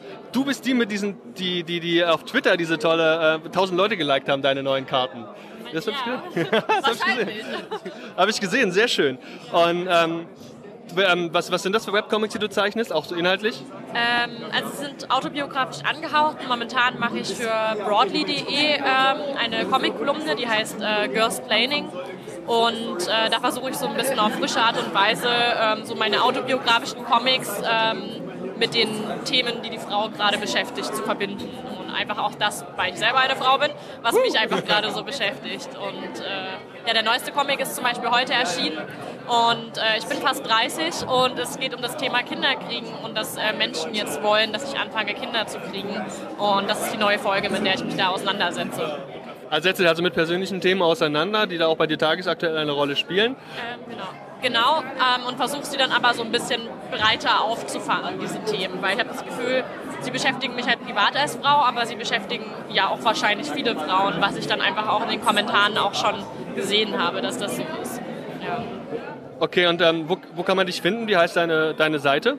Meine Seite heißt www.platonisch-diary.blogspot.de oder einfach mal schauen auf äh, broadly.de unter Hashtag Girlsplaining. Das werden wir auf jeden Fall verlinken, ähm, damit man dann direkt draufklicken kann und sich das nicht aufschreiben oder merken braucht. Keine Sorge, kann man nicht verfehlen. Ähm, seit wann bist du denn hier schon da und was ist dein Eindruck von der Buchmesse Frankfurt, auch an Resonanz? Was gab es denn schon? Ähm, ich bin jetzt noch nicht so richtig lange da. Ich, heute ist mein erster Messetag und ähm, ich bin erst seit zwölf hier. Und ähm, wir hatten aber schon eine schöne, schöne Lesung von Shazam. Und es macht mir eigentlich am meisten Spaß, wenn man da mit den Leuten in Austausch kommen kann. Und viel habe ich noch nicht gesehen bisher. Ich muss es erstmal alles verarbeiten. Genau, ich habe die Stifte getestet, die Pete mitgebracht hat. Ich finde das ganz toll. Von Tombow. Genau, die, äh, die wurden gespon gesponsert und die machen echt viel Spaß. Kann ich empfehlen, wenn man mal so ein bisschen sketchen will. Ja, die sind da sehr aktiv. Wir hatten jetzt bei der Comic Convention, die jetzt zuletzt in Frankfurt war, ähm, sind die auch aufgetreten, weil natürlich die ganzen Cartoon äh, die Cartoonisten hier auch gewesen sind, die da auch Verträge haben. Also ganz cool. Und ähm, selbst hast du jetzt hier am Workshop natürlich vermutlich nicht teilgenommen, oder? Ähm, doch, Pete hat mir Aufgaben gestellt. Pete hat gesagt, mal mal ein Pferd auf einem Fahrrad, weil ich kann weder Pferde noch Fahrräder zeichnen. Danach ging es weiter mit Affen, die konnte ich auch nicht zeichnen. Und das habe ich jetzt mal ein bisschen geübt und demnach habe ich ein bisschen an dem Workshop teilgenommen. Macht ihr eigentlich auch so Sketches, die man bei euch kaufen kann, oder wie läuft es hier? Ähm, ich weiß es nicht, musst du noch mal Pete fragen, aber bestimmt ist es auch so, dass man, signiert, klar, dass man signierte Sachen ähm, kaufen kann. Unter anderem zum Beispiel auch unsere tollen Comic Solidarity Hocker, die schon seit fünf Jahren bezeichnet äh, worden sind. Und die kosten 50 Euro und ist ein Schnäppchen, weil mindestens 30 Leute drauf gezeichnet haben. Ja, ich sehe den hier aus der Ferne. Erkennen tue ich den Sebastian Kempe oder Kempke. Ja, drauf ist ja, die müssen wir auf jeden Fall nochmal genau anschauen. Und Lisa Neun und Schlogger und Jeff Chi kann ich von hier aus sehen und ganz viele andere. Also die Creme de la Creme quasi. ähm, ja, dann ähm, erstmal vielen Dank für deine Zeit und jetzt werden wir uns, glaube ich, gleich noch mit den Kollegen schnappen und vielleicht über den Workshop ein bisschen quatschen. Ja. Danke dir. Ja, danke, ciao. So, back in action und zurück zum Comic Workshop hier bei der Comic Solidarity.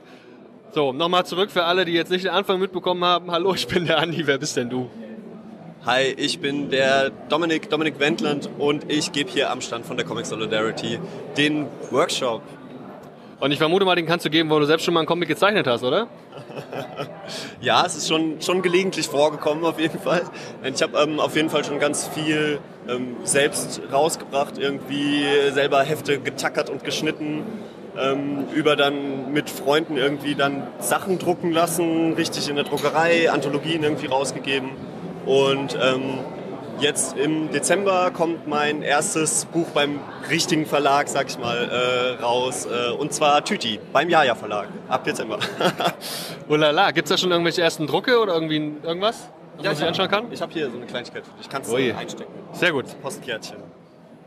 Da schon mal vielen Dank.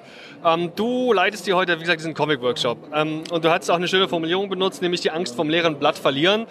Fangen wir mal andersrum. Was würdest du sagen, für wen ist denn Comiczeichnen überhaupt, für wen könnte das ein cooles Hobby sein? Ähm, ich glaube. Oder das- mehr sogar. Ja, ja, ich glaube, das könnte erstmal für, für jeden potenziell ein cooles Hobby sein und auch mehr, wenn man einfach will, wenn man Lust drauf hat. Also Comic ist für mich ähm, wie, wie Schreiben oder wie, also eine Mischung aus Schreiben und Malen und Musik machen. Das sind alles für mich Medien, bei denen es darum geht, ähm, eine, eine eigene Botschaft eben rüberzubringen. Und, ähm, und ich glaube, jeder hat irgendwie Dinge, die er gerne mal sagen würde, einfach auf dem Herzen. Und, ähm, und ich glaube, das ist halt eine super Möglichkeit. Ähm, jetzt ist es aber ganz schöner Schritt. Ne? Zeichnen kann ja jetzt nicht jeder. Vielleicht hat jeder schon mal in der Schule früher am Rand vom Block irgendwas gekritzelt. Aber so Zeichnen, das ist ja eine ganze Geschichte. Das ist ja, da steckt ja sehr viel mehr drin als nur ein paar Striche. Wo fange ich am besten an? Ja, genau diese, diese Angst vor dem Anfang, die Angst vor dem leeren Blatt, genau die versuche ich hier ähm, den Leuten erstmal zu nehmen in dem Workshop, ähm, weil das ja eben für die meisten erstmal so ein Schritt ist und viele haben, wie du gesagt hast, einfach diese Einstellung so, ja, ich kann doch gar nicht zeichnen. Und äh, das ist dann die Stelle im Workshop, wo ich am heftigsten loswettere, weil ich der Meinung bin, eben äh, jeder, jeder kann zeichnen. Äh, es gehört nicht mehr dazu, als erstmal einen Stift auf ein Blatt Papier setzen zu können. Und äh, deswegen habe ich hier auch für eine sehr reichhaltige Workshop-Referenzbibliothek gesorgt, äh, um mal zu zeigen, äh, es, es muss nicht alles fotorealistisch aussehen. Ich habe hier ähm, Bände da, die gefüllt sind einfach nur mit Strichmännchen. Teilweise großartige Geschichten dabei, besten Geschichten teilweise, die ich je gelesen habe, ähm, die mit so unglaublich einfachen Mitteln produziert wurden, ähm, dass, dass einem wirklich der Kiefer runterfallen kann. Also wie gesagt, geht es für mich, es geht weniger um die, um die Form als eher um den Inhalt dabei. Es ist, ein, wie gesagt, ein, eine Art der Kommunikation, würde ich sagen. Und ähm, die Form wird hier auch viel drüber geredet, soll das irgendwie unterstützen, was ich zu sagen habe, aber es ist nicht, es ist nicht das Einzige, was es gibt. Eben. Es ist nicht das einzig Relevante. Das Anfangen mit Comics ist ja der erste Schritt und vielleicht bringt der ein oder andere auch die Motivation mit. Aber was macht mich denn jetzt zu einem guten Comiczeichner? Muss ich einfach viel zeichnen, zeichnen, zeichnen? Oder fange ich vielleicht doch bei einem Workshop oder bei einem Zeichenlehrer an? Ähm, das kann man, glaube ich, halten, wie man will. Also ich würde den Leuten sagen, wenn ihr Bock habt, dann habt ihr bestimmt ein Blatt Papier und Stift in der Nähe und dann legt ihr einfach erstmal los und ähm, probiert einfach aus. Äh, das ist wirklich ist einer der besten Wege. Und ähm, ja, probieren geht vielleicht sogar überstudieren.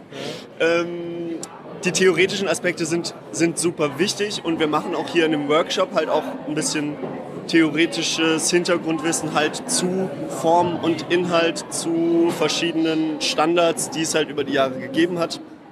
Aber die sollen eigentlich einen kleinen, unrepräsentativen Teil des Workshops äh, ausmachen, weil beim Workshop geht es für mich, wie im Namen schon steckt, um Work, um Arbeit und erstmal selber machen, ausprobieren, machen, machen, machen ist, glaube ich, das beste Rezept.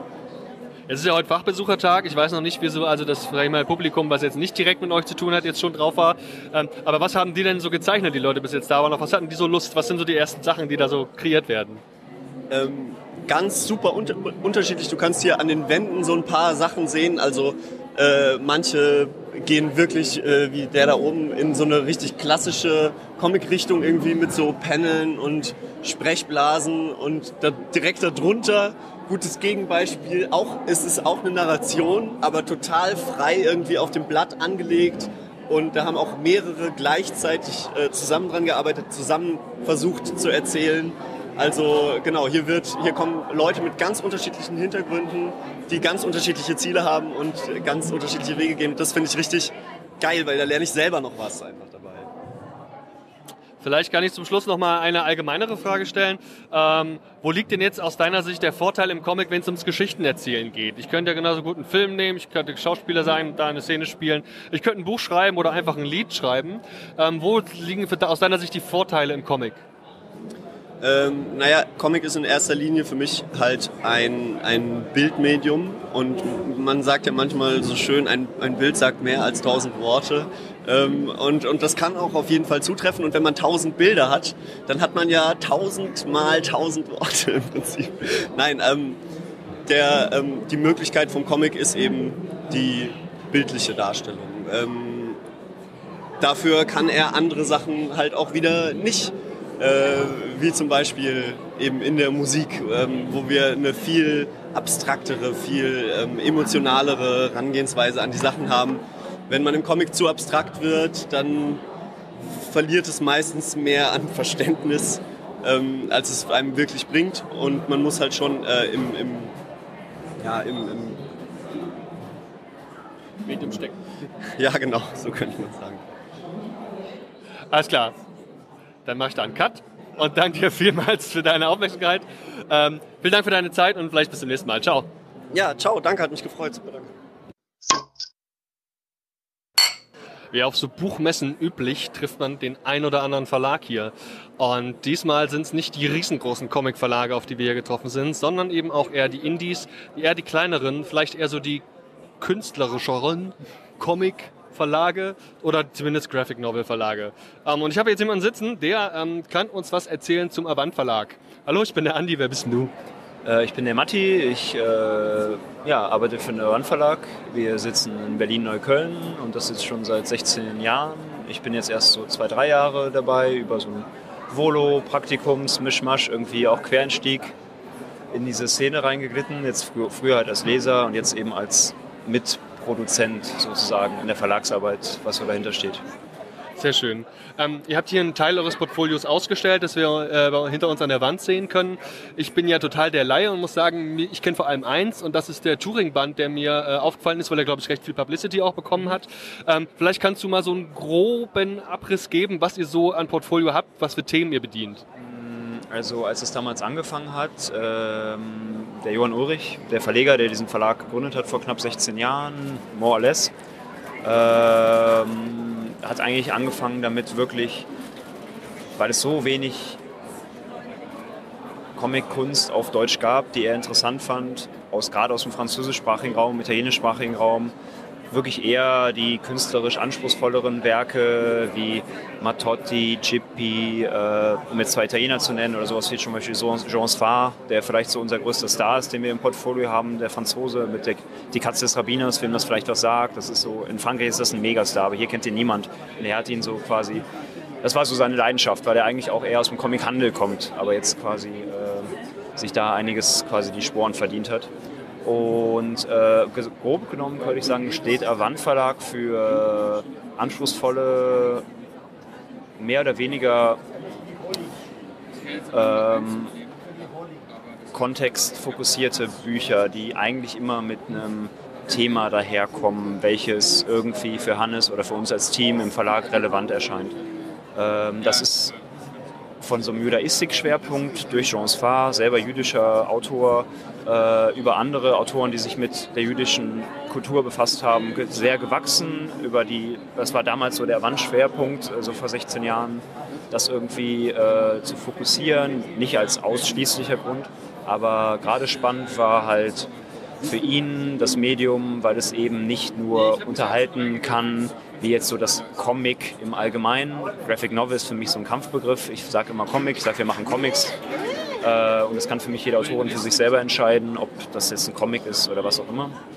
Äh, ich würde sagen, der Fokus ist äh, ganz klar auf ähm, europäischen Autorinnen, Autoren. Wir versuchen oder wir versuchen als Verlag eben auch gezielt junge, äh, junge Autorinnen zu fördern, Erstlingswerke rauszubringen von äh, deutschsprachigen äh, Künstlerinnen, ob das jetzt aus Hamburg ist oder aus Berlin oder aus Kassel. Das sind so die Illustrationshochburgen. So in äh, Deutschland kann man noch Münster mittlerweile dazuzählen, was eine sehr lebendige Comic-Szene entwickelt hat über, die, über, die, über, das, über das Studium.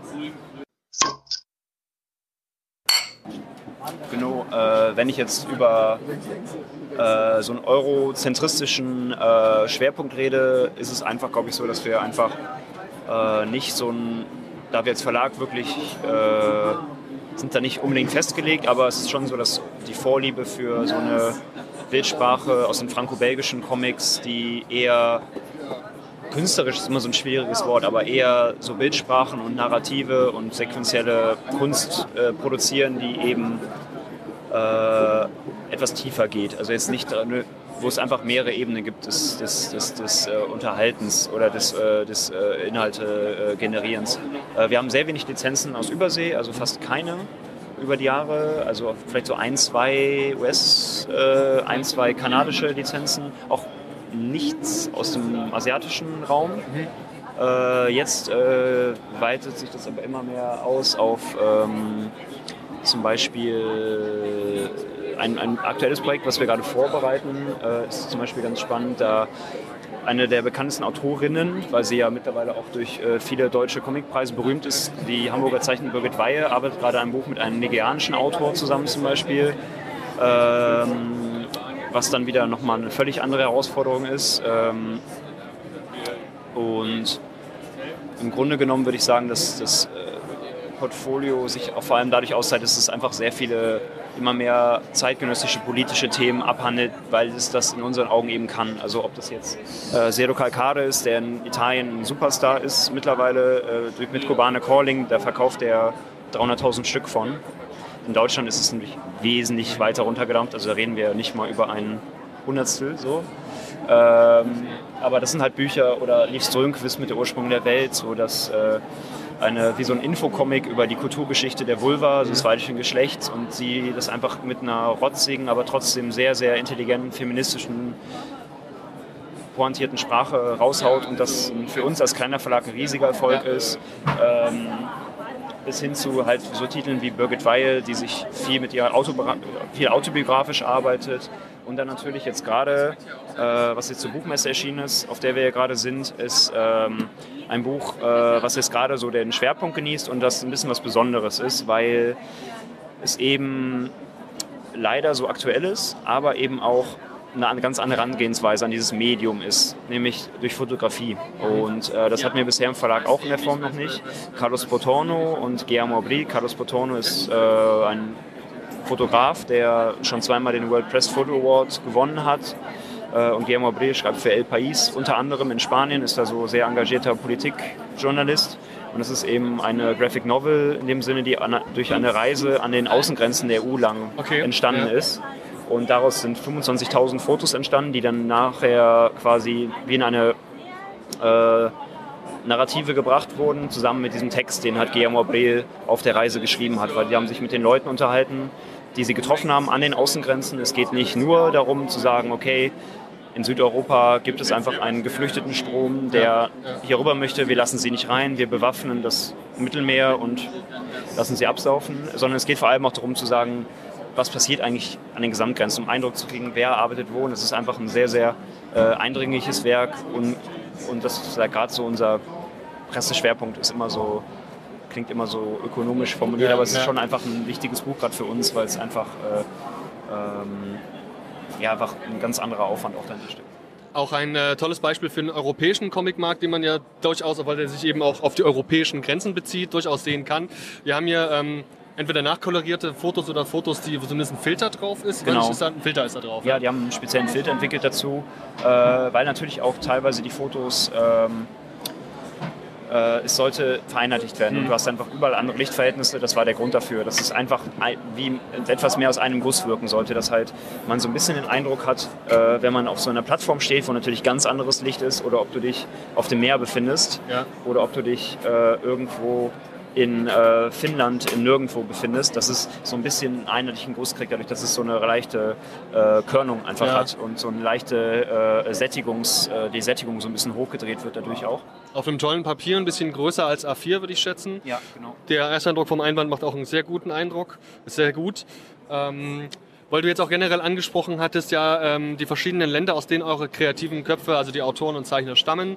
Wenn wir vielleicht uns mal so ein bisschen allgemein, du scheinst da einen guten Einblick zu haben, über den äh, europäischen Comicmarkt vielleicht mit dem Ansatz unterhalten können. Der ist ja sehr vielschichtig hier. Frankreich als Ehrengast auf der Buchmesse bringt natürlich einen ganz großen Comic-Schwerpunkt mit, der nat- aber je nach Perspektive vielleicht gar nicht so ausgelebt wird. Wir müssen mal schauen, äh, was vielleicht auch heute Abend bei der äh, französischen Veranstaltung noch sein wird. Ähm, Wie würdest du das denn einschätzen, gerade Deutschland im Gesamtkontext von so einem europäischen Comicmarkt? Ähm, Ist er groß, ist er klein, ist er divers oder ist er eigentlich noch eine Nische in der Nische?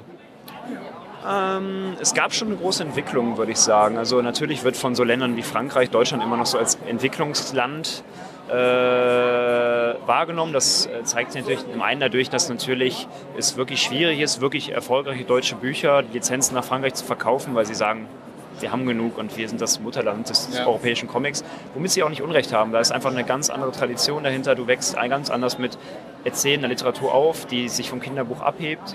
Äh, es ist ein andere, anderer Umgang damit.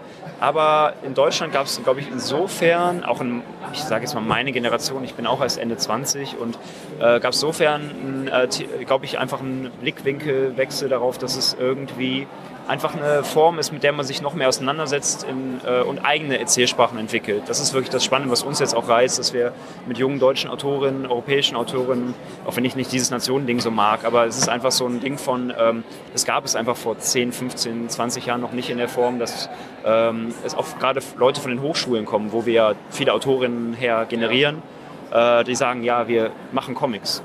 Und das ist am einen natürlich dadurch, dass es einfach tolle Dozentinnen in ganz Deutschland gibt, gerade mal so zu nennen Anke Feuchtenberger, ähm, äh, Birgit Weihe, die auch unterrichtet, ähm, an den verschiedensten Hochschulen äh, äh, da Dozentinnen gibt, die das Thema sehr stark forciert haben und auch dieses ähm, da, dazu, äh, glaube ich, viele Leute inspiriert haben, eigene Spe äh, sich nicht so zu sehr inspirieren zu lassen von anderen Einflüssen, sondern eigene Erzähl- Erzählsprachen zu entwickeln, Eigenproduktionen zu machen, was natürlich jetzt so Verlage wie wir oder Reprodukt glaube ich, dann auch merken. Also dass es äh, äh, einfach da gesteigertes Interesse gibt von den Hochschulen, zu sagen, wir wollen Comics machen, wir wollen Comic-Autoren werden, auch wenn das natürlich, sagen wir es ganz ehrlich, finanziell natürlich schwierig ist. Es ist ein schwieriges Feld, weil es einfach nicht den Absatz gibt äh, und auch nicht, dass, dass äh, wie in Frankreich so viel Umsatz gemacht Ja. werden kann. Auch auf andere ganz, die Konzepte ganz anders sind, wie so die Finanzierung von so einem Comic aussieht, was Vorleistungen, Budgets und sowas angeht. Ganz anderes Thema. Wir haben bei uns auf geekwhisper.de oder speziell auch am Telestammtisch regelmäßig diverse Künstler, Jungkünstler im Interview, ähm, die auch ganz unterschiedliche Stil und Facetten bedienen. Ähm, was für, für, für äh, Künstler können sich denn beim Avant Verlag melden? Was müssten die mitbringen? Sind es Komplettwerke? Sind es Ideen? Ähm, was, wie sieht es aus? Naja, im Grunde genommen könnte sich bei uns jede Person melden, die äh, vorhat, ein Comicbuch zu verlegen, was äh, es muss kein abgeschlossenes Werk sein, es kann auch im, äh, es kann auch Work in Progress sein, aber es wäre gut, wenn es sich wirklich einfach in dem Rahmen Panel-Erzählung bewegt. Ja. Wie die Panels dann aussehen, ist relativ egal. Aber wir weichen es bisher nicht so oft, dass wir sagen, okay, wir machen auch illustriertes Erzählen. Also ich habe hier sehr viele Illustratorinnen sitzen, die wahnsinnig begabt sind und die mir ihre Mappen zeigen oder uns ihre Mappen zeigen. Äh, und das sind dann oft ganzseitige Illustrationen mit vielleicht einem kleinen, sehr poetischen Satz und das wird dann durchgestrommt. Das sind sehr schöne Werke, aber das ist schon noch ein bisschen das Ausschlusskriterium, wo ich so die Grenze ziehen würde. Es sollte schon eine, eine Panel-Erzählung sein. Wie die Panels aussehen, ist frei. Also da gibt es die verschiedensten Beispiele von Dominique Oblet über jetzt auch hier den äh, bei Benjamin Renner. Das sind offene Panels, die sind frei im Raum, aber es ist eine Comic-Erzählung. Vielleicht noch ein bisschen eine allgemeinere Frage zum Comicmarkt und zur, sag ich mal, zur äh, Wirkung in der Öffentlichkeit. Ähm, ich habe den Eindruck, als würdet ihr im Bereich Comics jetzt eher nicht die einfache Kost im Portfolio haben. Also ich bin Superhelden-Fan, wie man vielleicht sieht. Also eher nicht diesen Bereich, sondern eher so ein bisschen, ich möchte es mal im weitesten Sinne als gehobenen Comic bezeichnen. Ähm, wie wichtig ist euch Feuilleton? Wie wichtig ist euch ähm, eine gewisse Rezension, ähm, sowohl in den Zeitungen, Zeitschriften als auch im Internet? Oder spielt das für euren eigentlichen Umsatz oder für euer Auftreten in der Öffentlichkeit überhaupt keine Rolle? Ähm, wir sind ein kleiner Olympikinger Verlag, äh, im kleinen Team, äh, der versucht, je nach Budget die Bücher zu machen, die wir uns vorstellen und das möglichst äh, gut umzusetzen mit wertigem Druck und mit äh, sehr viel Aufwand, der dahinter steckt, ähm, über die verschiedenen Arbeitsschritte. Und ich würde sagen, wir machen ja auch unsere eigene Presse und äh, die Presse zu generieren, ähm, ist schon für uns eine wichtige Sache, da diese öffentliche Wahrnehmung, dass eben ein Comic nicht nur unterhält, sondern auch wirklich Wissen transportiert oder persönliche Eindrücke transportiert, wirklich Literatur ist, das ist für uns schon eine wichtige Wahrnehmung, so dass halt wirklich auch einfach in den großen Tageszeitungen im Feuilleton nicht nur die, äh, die Romanciers behandelt werden oder die Sachbücher, sondern auch die Comics immer mehr ernst genommen werden und da auch ähm, natürlich kritisiert werden, was ja auch gut ist, äh, wenn es Schwächen gibt, aber auch gelobt werden, wenn sie einfach äh, toll sind. Und ähm, das äh, merken wir von den Verkaufszahlen nicht so extrem, weil die sich halt wirklich in so einem sehr kleinen Bereich bewegen. Aber es ist natürlich wichtig, auch für die Autorin natürlich als Motivation oder gerade für die jungen Leute zu sehen, okay, ich werde wirklich als Autorin ernst genommen und nicht irgendwie als, ähm,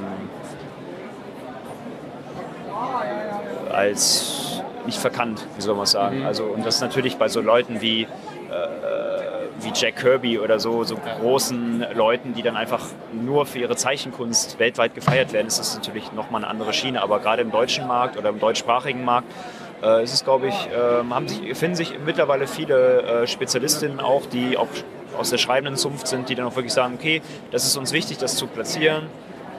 Äh, ob das jetzt äh, und mittlerweile auch dann äh, auch die Redakteurinnen und Redakteure von, äh, sag ich mal, TV, Radio immer offener für, das Thema werden und sagen, okay, das hat einen Mehrwert und es, äh, es kommen immer Leute auch darauf zu und sagen, hey, hier, das hat mich berührt oder bewegt und gerade so die persönlichen Stoffe auch, ähm, weil, um jetzt mal nochmal mit diesem Superheldenvergleich, die Superheldenvergleich war halt einfach immer, das Superhelden-Ding war einfach immer so ein Ding von Unterhaltung, toll, genial gezeichnet, über Jahre hinweg eine Marke aufgebaut und so weiter und so fort.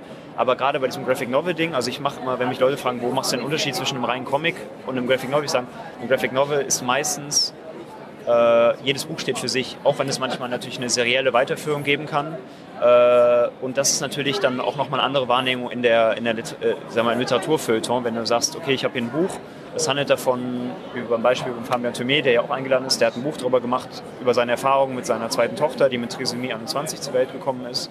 Und ein wahnsinnig ehrliches Tagebuch in eine Comicform geschrieben oder eine Erzählung daraus gemacht. Was, wie, was ging mir vor? Und auch mit sich selber harten Handkritik. Und das wird dann halt einfach nicht nur als Comic wahrgenommen, sondern eben als jemand, der wirklich ein Buch darüber geschrieben hat. So, was vielleicht vorher nur ein, ein Roman, Roman gekonnt hätte. Und das ist, glaube ich, so für mich der Unterschied, wo ich dann sagen würde, das ist, äh, äh, spricht mehr Leute, die vorher früher niemals einen Comic in die Hand genommen hätten, jetzt oder die letzten Jahre immer mehr an und sagen, ich besorge mir das jetzt mal und versuch's mal. Ähm, weil es eben anders ist. Ich, ich tue mich mit diesem Vergleich immer besser, schlechter, immer schwer, aber es ist einfach so, äh, dadurch, dass es in sich abgeschlossene Werke sind und meistens nicht darauf gesetzt wird, dass ein zweiter, dritter, dreißigster Teil erscheint, ähm, ist die Erzählform einfach nochmal anders. Ja. Und soweit ich das beurteilen kann, auch immer alle äußerst hochwertig produziert. Also ich sehe hier nichts, was so irgendwie rumflattert oder irgendwie minderwertig aussieht. Ganz im Gegenteil. Vielleicht kannst du uns zum Schluss einfach noch ähm, so ein Highlight rauspicken oder irgendwas, was demnächst ähm, erscheinen wird, was du vielleicht anteasen möchtest. Ähm, ich weiß, dass du das da oben kurz in der Hand gehabt hattest. Vielleicht gibt es irgendwelche Highlights aus dem Verlagsprogramm, die du zum Schluss einfach kurz vorstellen möchtest oder eben, wie gesagt, was anteasen. Über den Riss habe ich ja schon kurz gesprochen. Da würde ich tatsächlich nochmal äh, das Kubane Calling runterholen. Äh, Zero Calcare ist der Autor, Italiener, junger Italiener, Cubana Calling der Titel.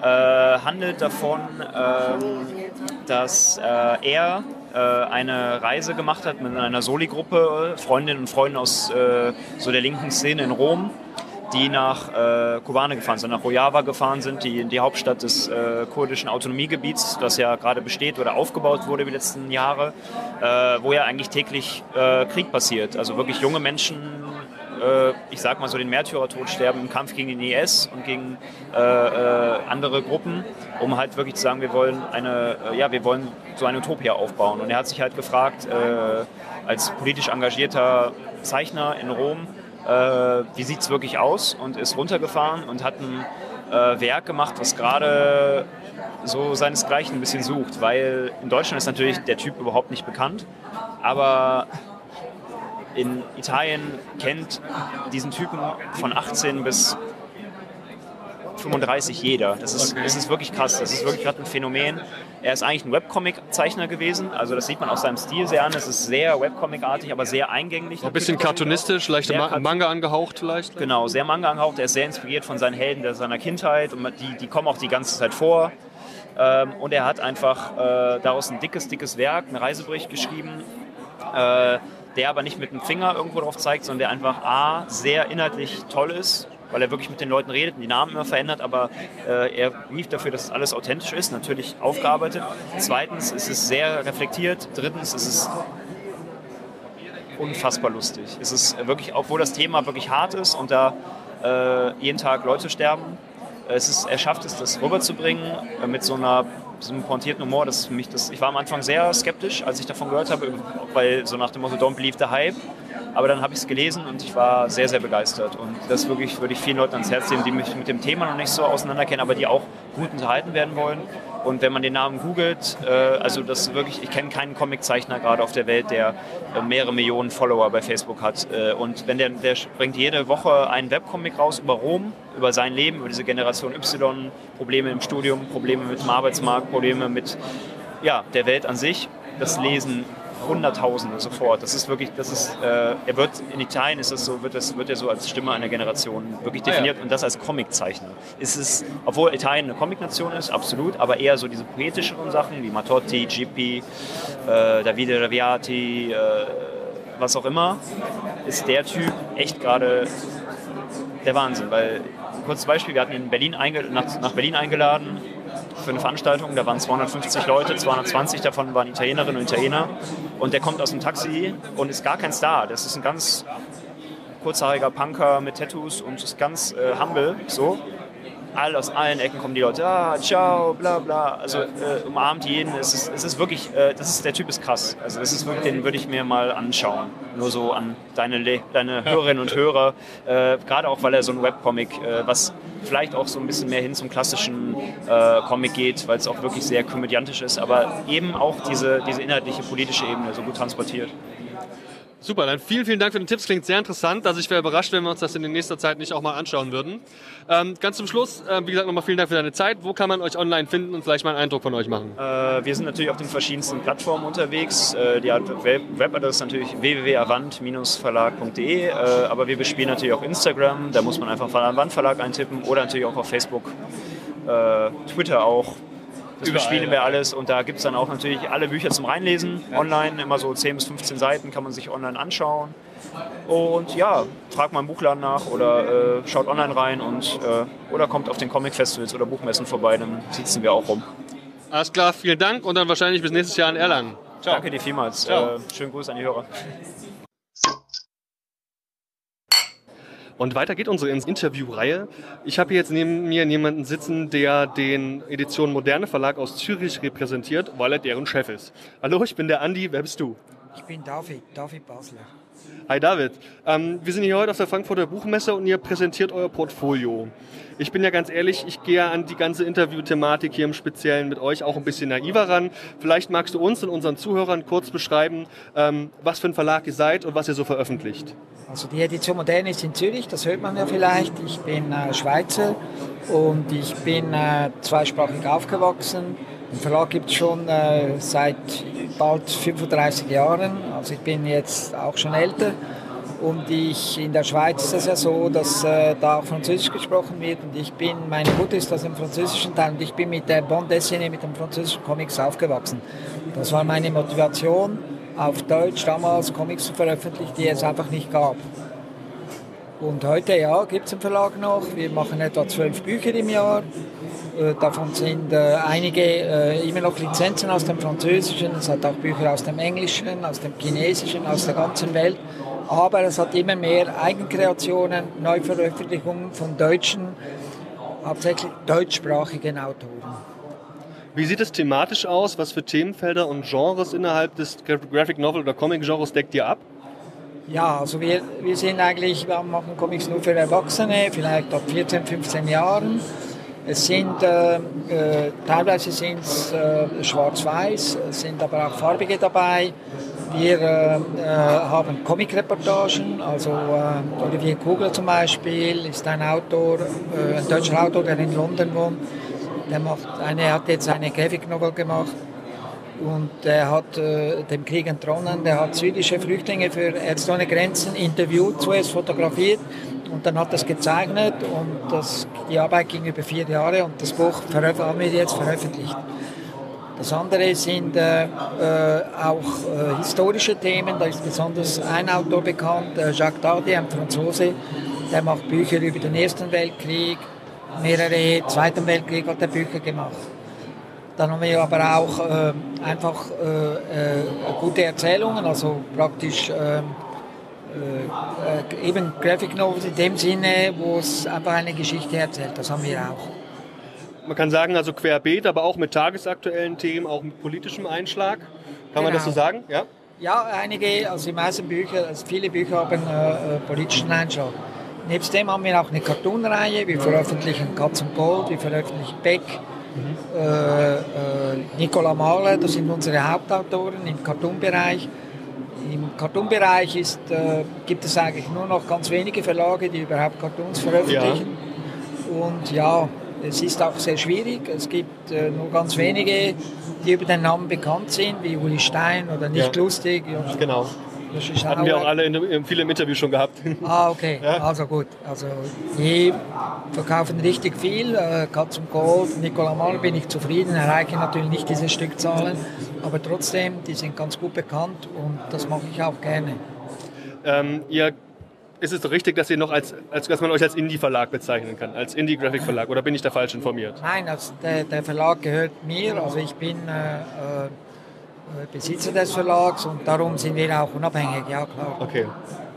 Und ähm, wie kommt es denn da zur Zusammenarbeit mit den entsprechenden Künstlern? Du hast gemeint, dass ihr auch Lizenzen habt. Jetzt speziell hattest du jetzt unter anderem Frankreich erwähnt, wo ihr Lizenzen einkauft ähm, und da gegebenenfalls dann aber auch deutsche Künstler publizieren bei euch. Äh, wie kommt es da im Regelfall zur Zusammenarbeit? Ähm, wo holst du deine Geschichten und deine Graphic Novels her? Also zum Beispiel jetzt äh, Nils Knoblich, das seht ihr nicht, aber der sitzt da neben uns. Äh, der hat in Kassel studiert und der hat mich dann irgendwann mal angeschrieben oder hier an der Messe oder in Erlangen am Comic-Salon. Da gibt es viele Möglichkeiten. Hier an der Messe kommen viele Zeichner vorbei und zeigen ihre Sachen. Irgendwann kommt es dann zum ersten Kontakt. Das dauert dann aber meistens sehr lange, zwei, drei Jahre, bis das Buch dann tatsächlich so weit ist und man es veröffentlichen kann. Da braucht man sehr viel Geduld. Aber die meisten Leute, die ihre Sachen jetzt am Stand zeigen, Und für das sind wir auch an den Messen da. Also die Leute können gerne vorbeikommen. Ähm, Das sind einfach Ansatzpunkte und da kann man vielleicht schon etwas dazu sagen. Und dann muss einfach der Zeichner daran weiterarbeiten. Es gibt schon, es, also hinter jedem Buch steht eine enorme Eigenleistung des Zeichners. Wir können ihn finanziell nicht unterstützen. Er muss wirklich das Buch auf seine eigenen Kosten und Ja. äh, bis, bis zur Druck, praktisch als druckfertig dem Verlag abgeben. Ähm, du hattest gemeint, dass ihr vor allem eher eine erwachsene Zielgruppe bedient, also ab 14 und älter.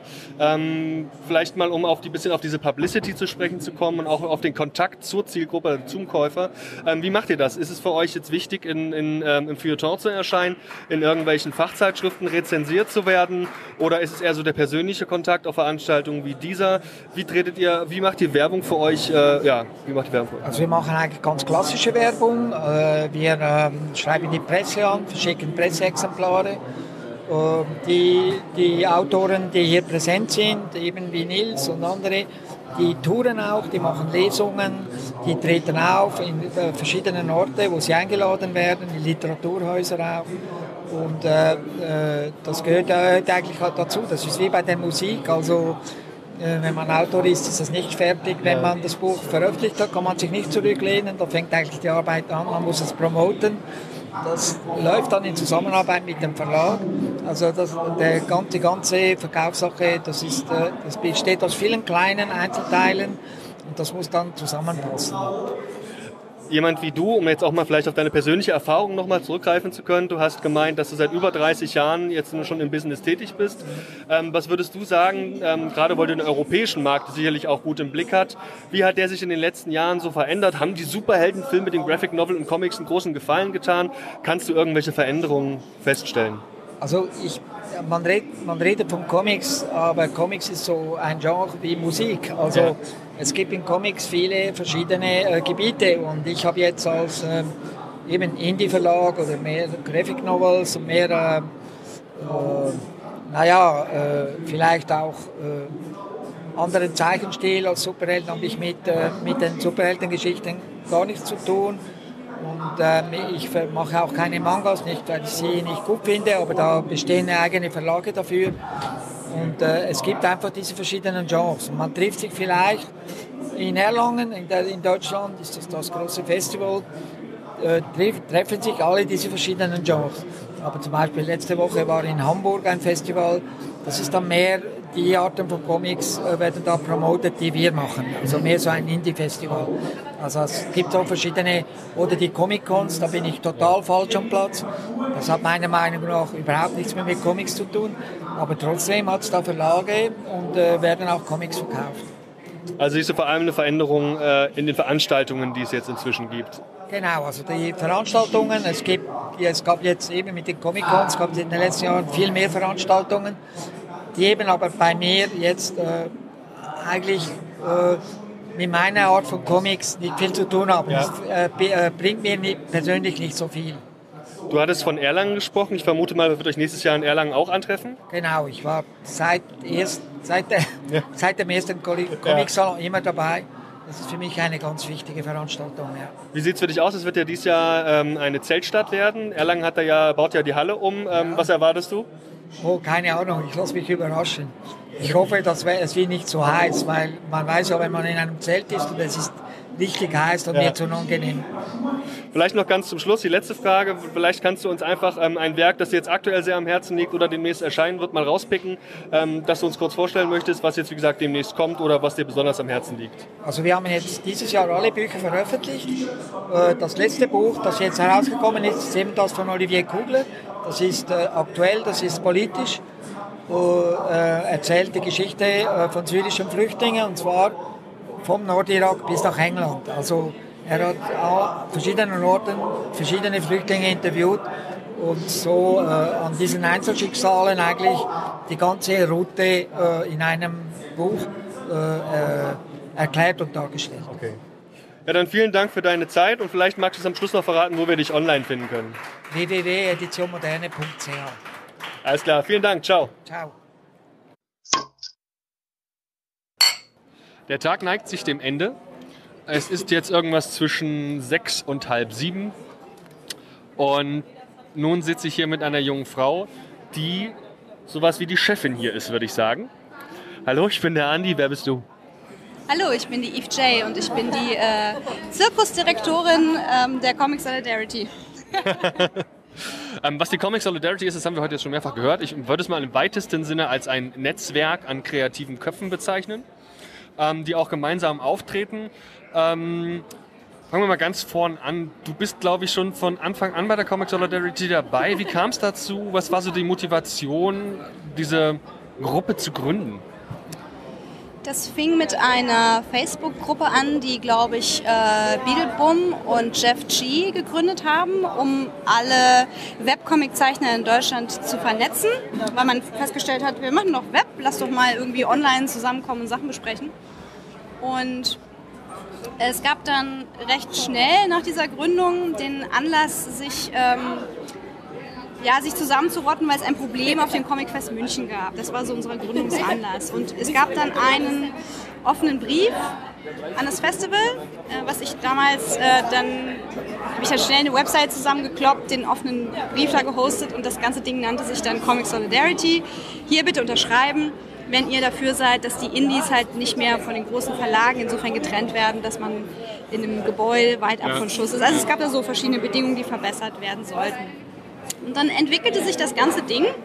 Also wir entwickeln uns ständig weiter. Es waren die Webcomic-Zeichner. Wir können jetzt eigentlich von Independent ähm, Comic-Künstlern sprechen. Das wird ein, ein Bandwurz, der immer länger wird. Also ein Zusammenschluss digital arbeitender und veröffentlichter Künstler stimmt schon auch gar nicht mehr, denn wir haben äh, sowas wie eine Renaissance des Analogen bei uns in der Gruppe. Aber es geht um die Interessen von Creator-Owned Comics, von Self-Publishern und kleinen Verlagen beziehungsweise den Künstlern, die eben in diesen Verlagen veröffentlichen. Der Sache habe ich mich angenommen und ähm, ja, kurze Atempause. Ja. ähm, die Künstler, die bei euch dann hier so unterwegs sind, das ist ja wirklich eine ganze Menge. Ihr seid auch online, wie gesagt, unterwegs. Man kann euch da finden.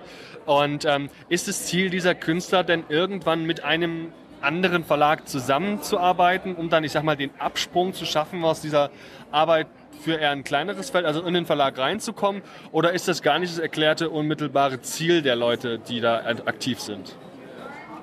Äh, das Ziel der Comic Solidarity ist, ähm, verschiedene Bereiche anzubieten und zu verbessern. Also wir haben mittlerweile Info, ähm, Event und Community, das, sind eben wir, das ist das, was sich auf Facebook abbildet. Das ist eine geschlossene Gruppe, in der wir ähm, in so einer gewissen Intimität darüber reden können, was gerade in der Industrie vor sich geht. Gibt es eine Ausschreibung, die nicht okay ist? Gibt es eine Sache, an der wir unbedingt teilnehmen müssen? Gibt es eine Aktion, für die man sich stark machen müsste? Das ist Community.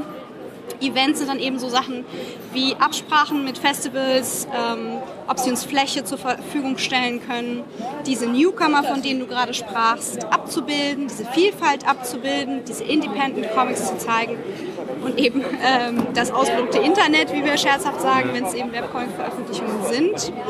Und Info ist eine Sache, die wir gerne ausbauen würden, die in der Community stattfindet, nämlich alte Hasen und Newcomer tauschen sich aus. Was sind die Best Practices?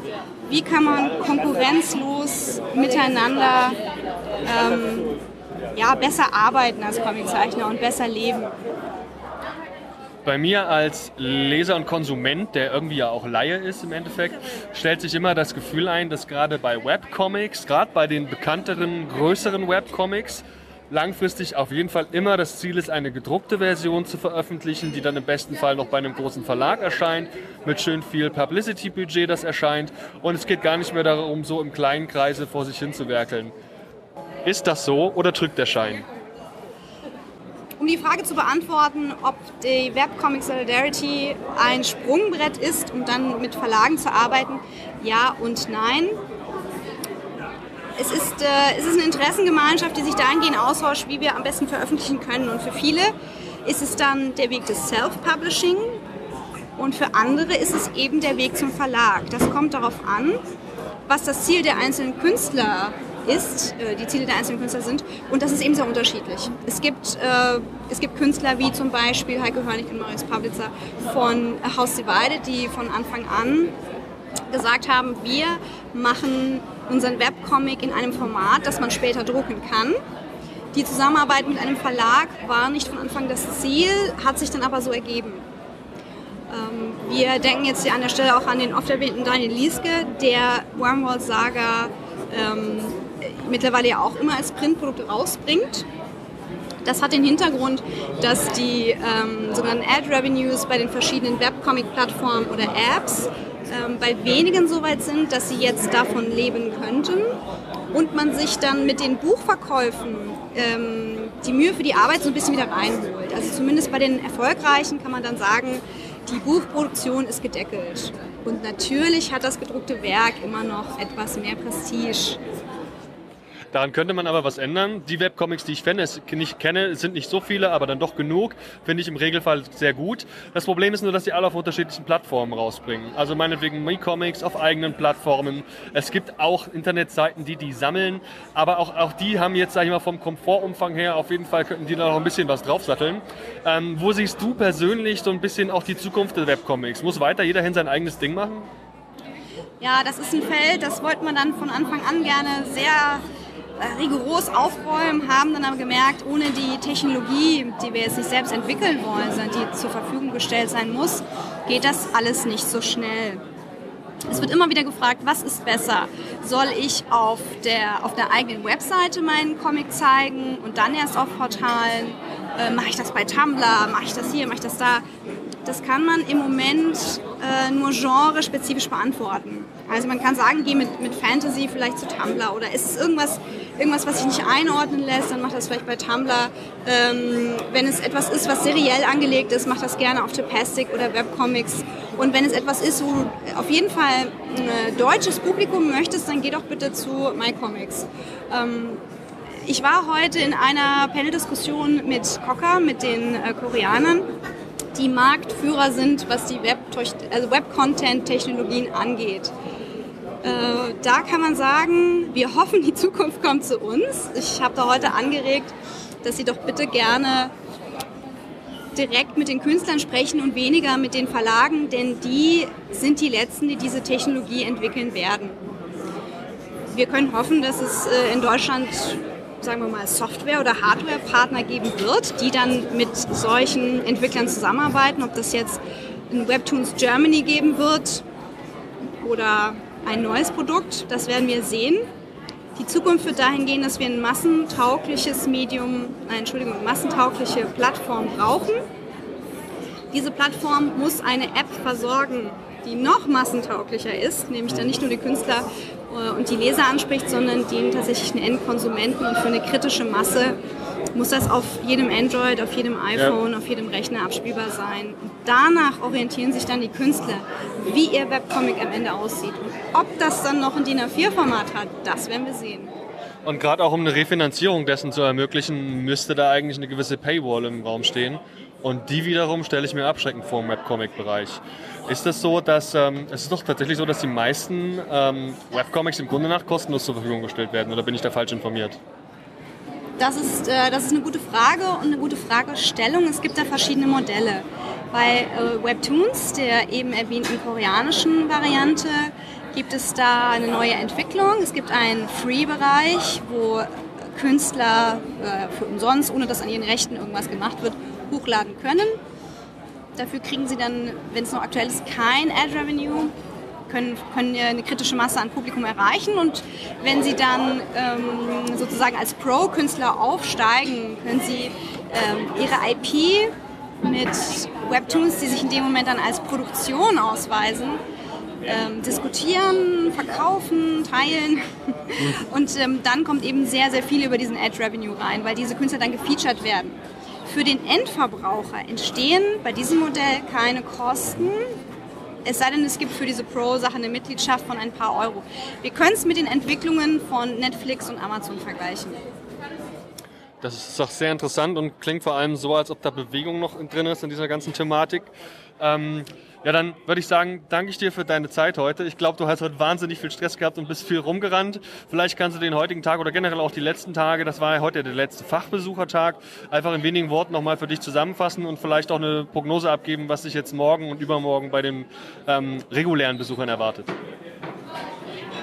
Die letzten Tage haben sehr viel Spaß gemacht. Es gibt immer wieder Neues zu lernen, gerade auch durch das Gespräch mit den internationalen Gästen.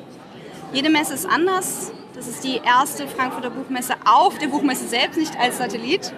Ähm, wir haben den Comic-Satellit, der ein Eventformat von mir für die Comic Solidarity ist, hierher gebracht. Haben sehr viel Spaß gehabt, haben wieder Neues gelernt. Ähm, gab auch so ein paar Aufreger und Zwischenfälle heute, aber das, ähm, das wollen wir an der Stelle mal auslassen. Und ich bin sehr gespannt, aber auch ein bisschen eingeschüchtert vor den nächsten zwei Tagen, weil es dann doch sehr viel Arbeit ist, diesen Stand ähm, zu bespielen. Und die nächsten zwei Tage werden richtig voll. Da wünsche ich euch nicht nur viel Spaß, sondern auch verdammt viel Erfolg. Ähm, und danke dir vielmals für deine Zeit. Ciao, bis zum nächsten Mal. Vielen Dank, Andi. Bleib uns erhalten. Tschö. Tschüss.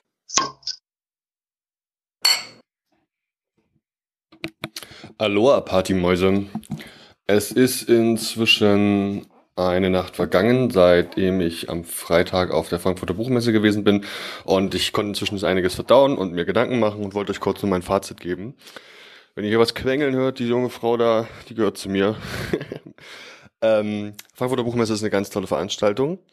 Die ist aber im Gegensatz zur Comic Convention, die ich ja bis jetzt kannte, eben nicht unbedingt so dieses Sehen und gesehen werden von Cosplayern und Fans, sondern es geht vor allem eher um Business, Business, Business, ums Vorstellen von Verlagen und ähm, es sind auch wahnsinnig viele Verlage. Also das ist, steht in gar keinem Vergleich zu der kleinen Comic-Con, die wir in Frankfurt hatten. Das sind ganz viele Hallen involviert.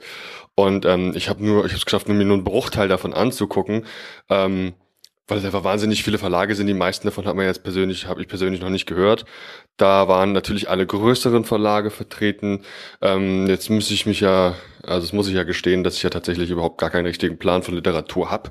Aus dem Grund mache ich ja auch keine Literaturreviews. Ähm, wovon ich allerdings ein bisschen Ahnung habe, sind Comics und Achtung, Schlagwort Graphic Novels. Und ähm, ja gut, da habe ich mir also eben alle Verlage mal angeguckt.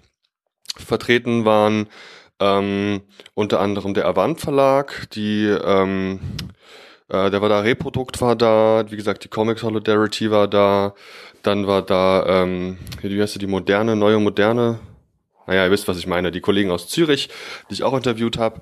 Und ähm, das war ganz spannend, weil die ihr komplettes Portfolio dann Ausschnitt des aktuellen Portfolios vorstellen konnten.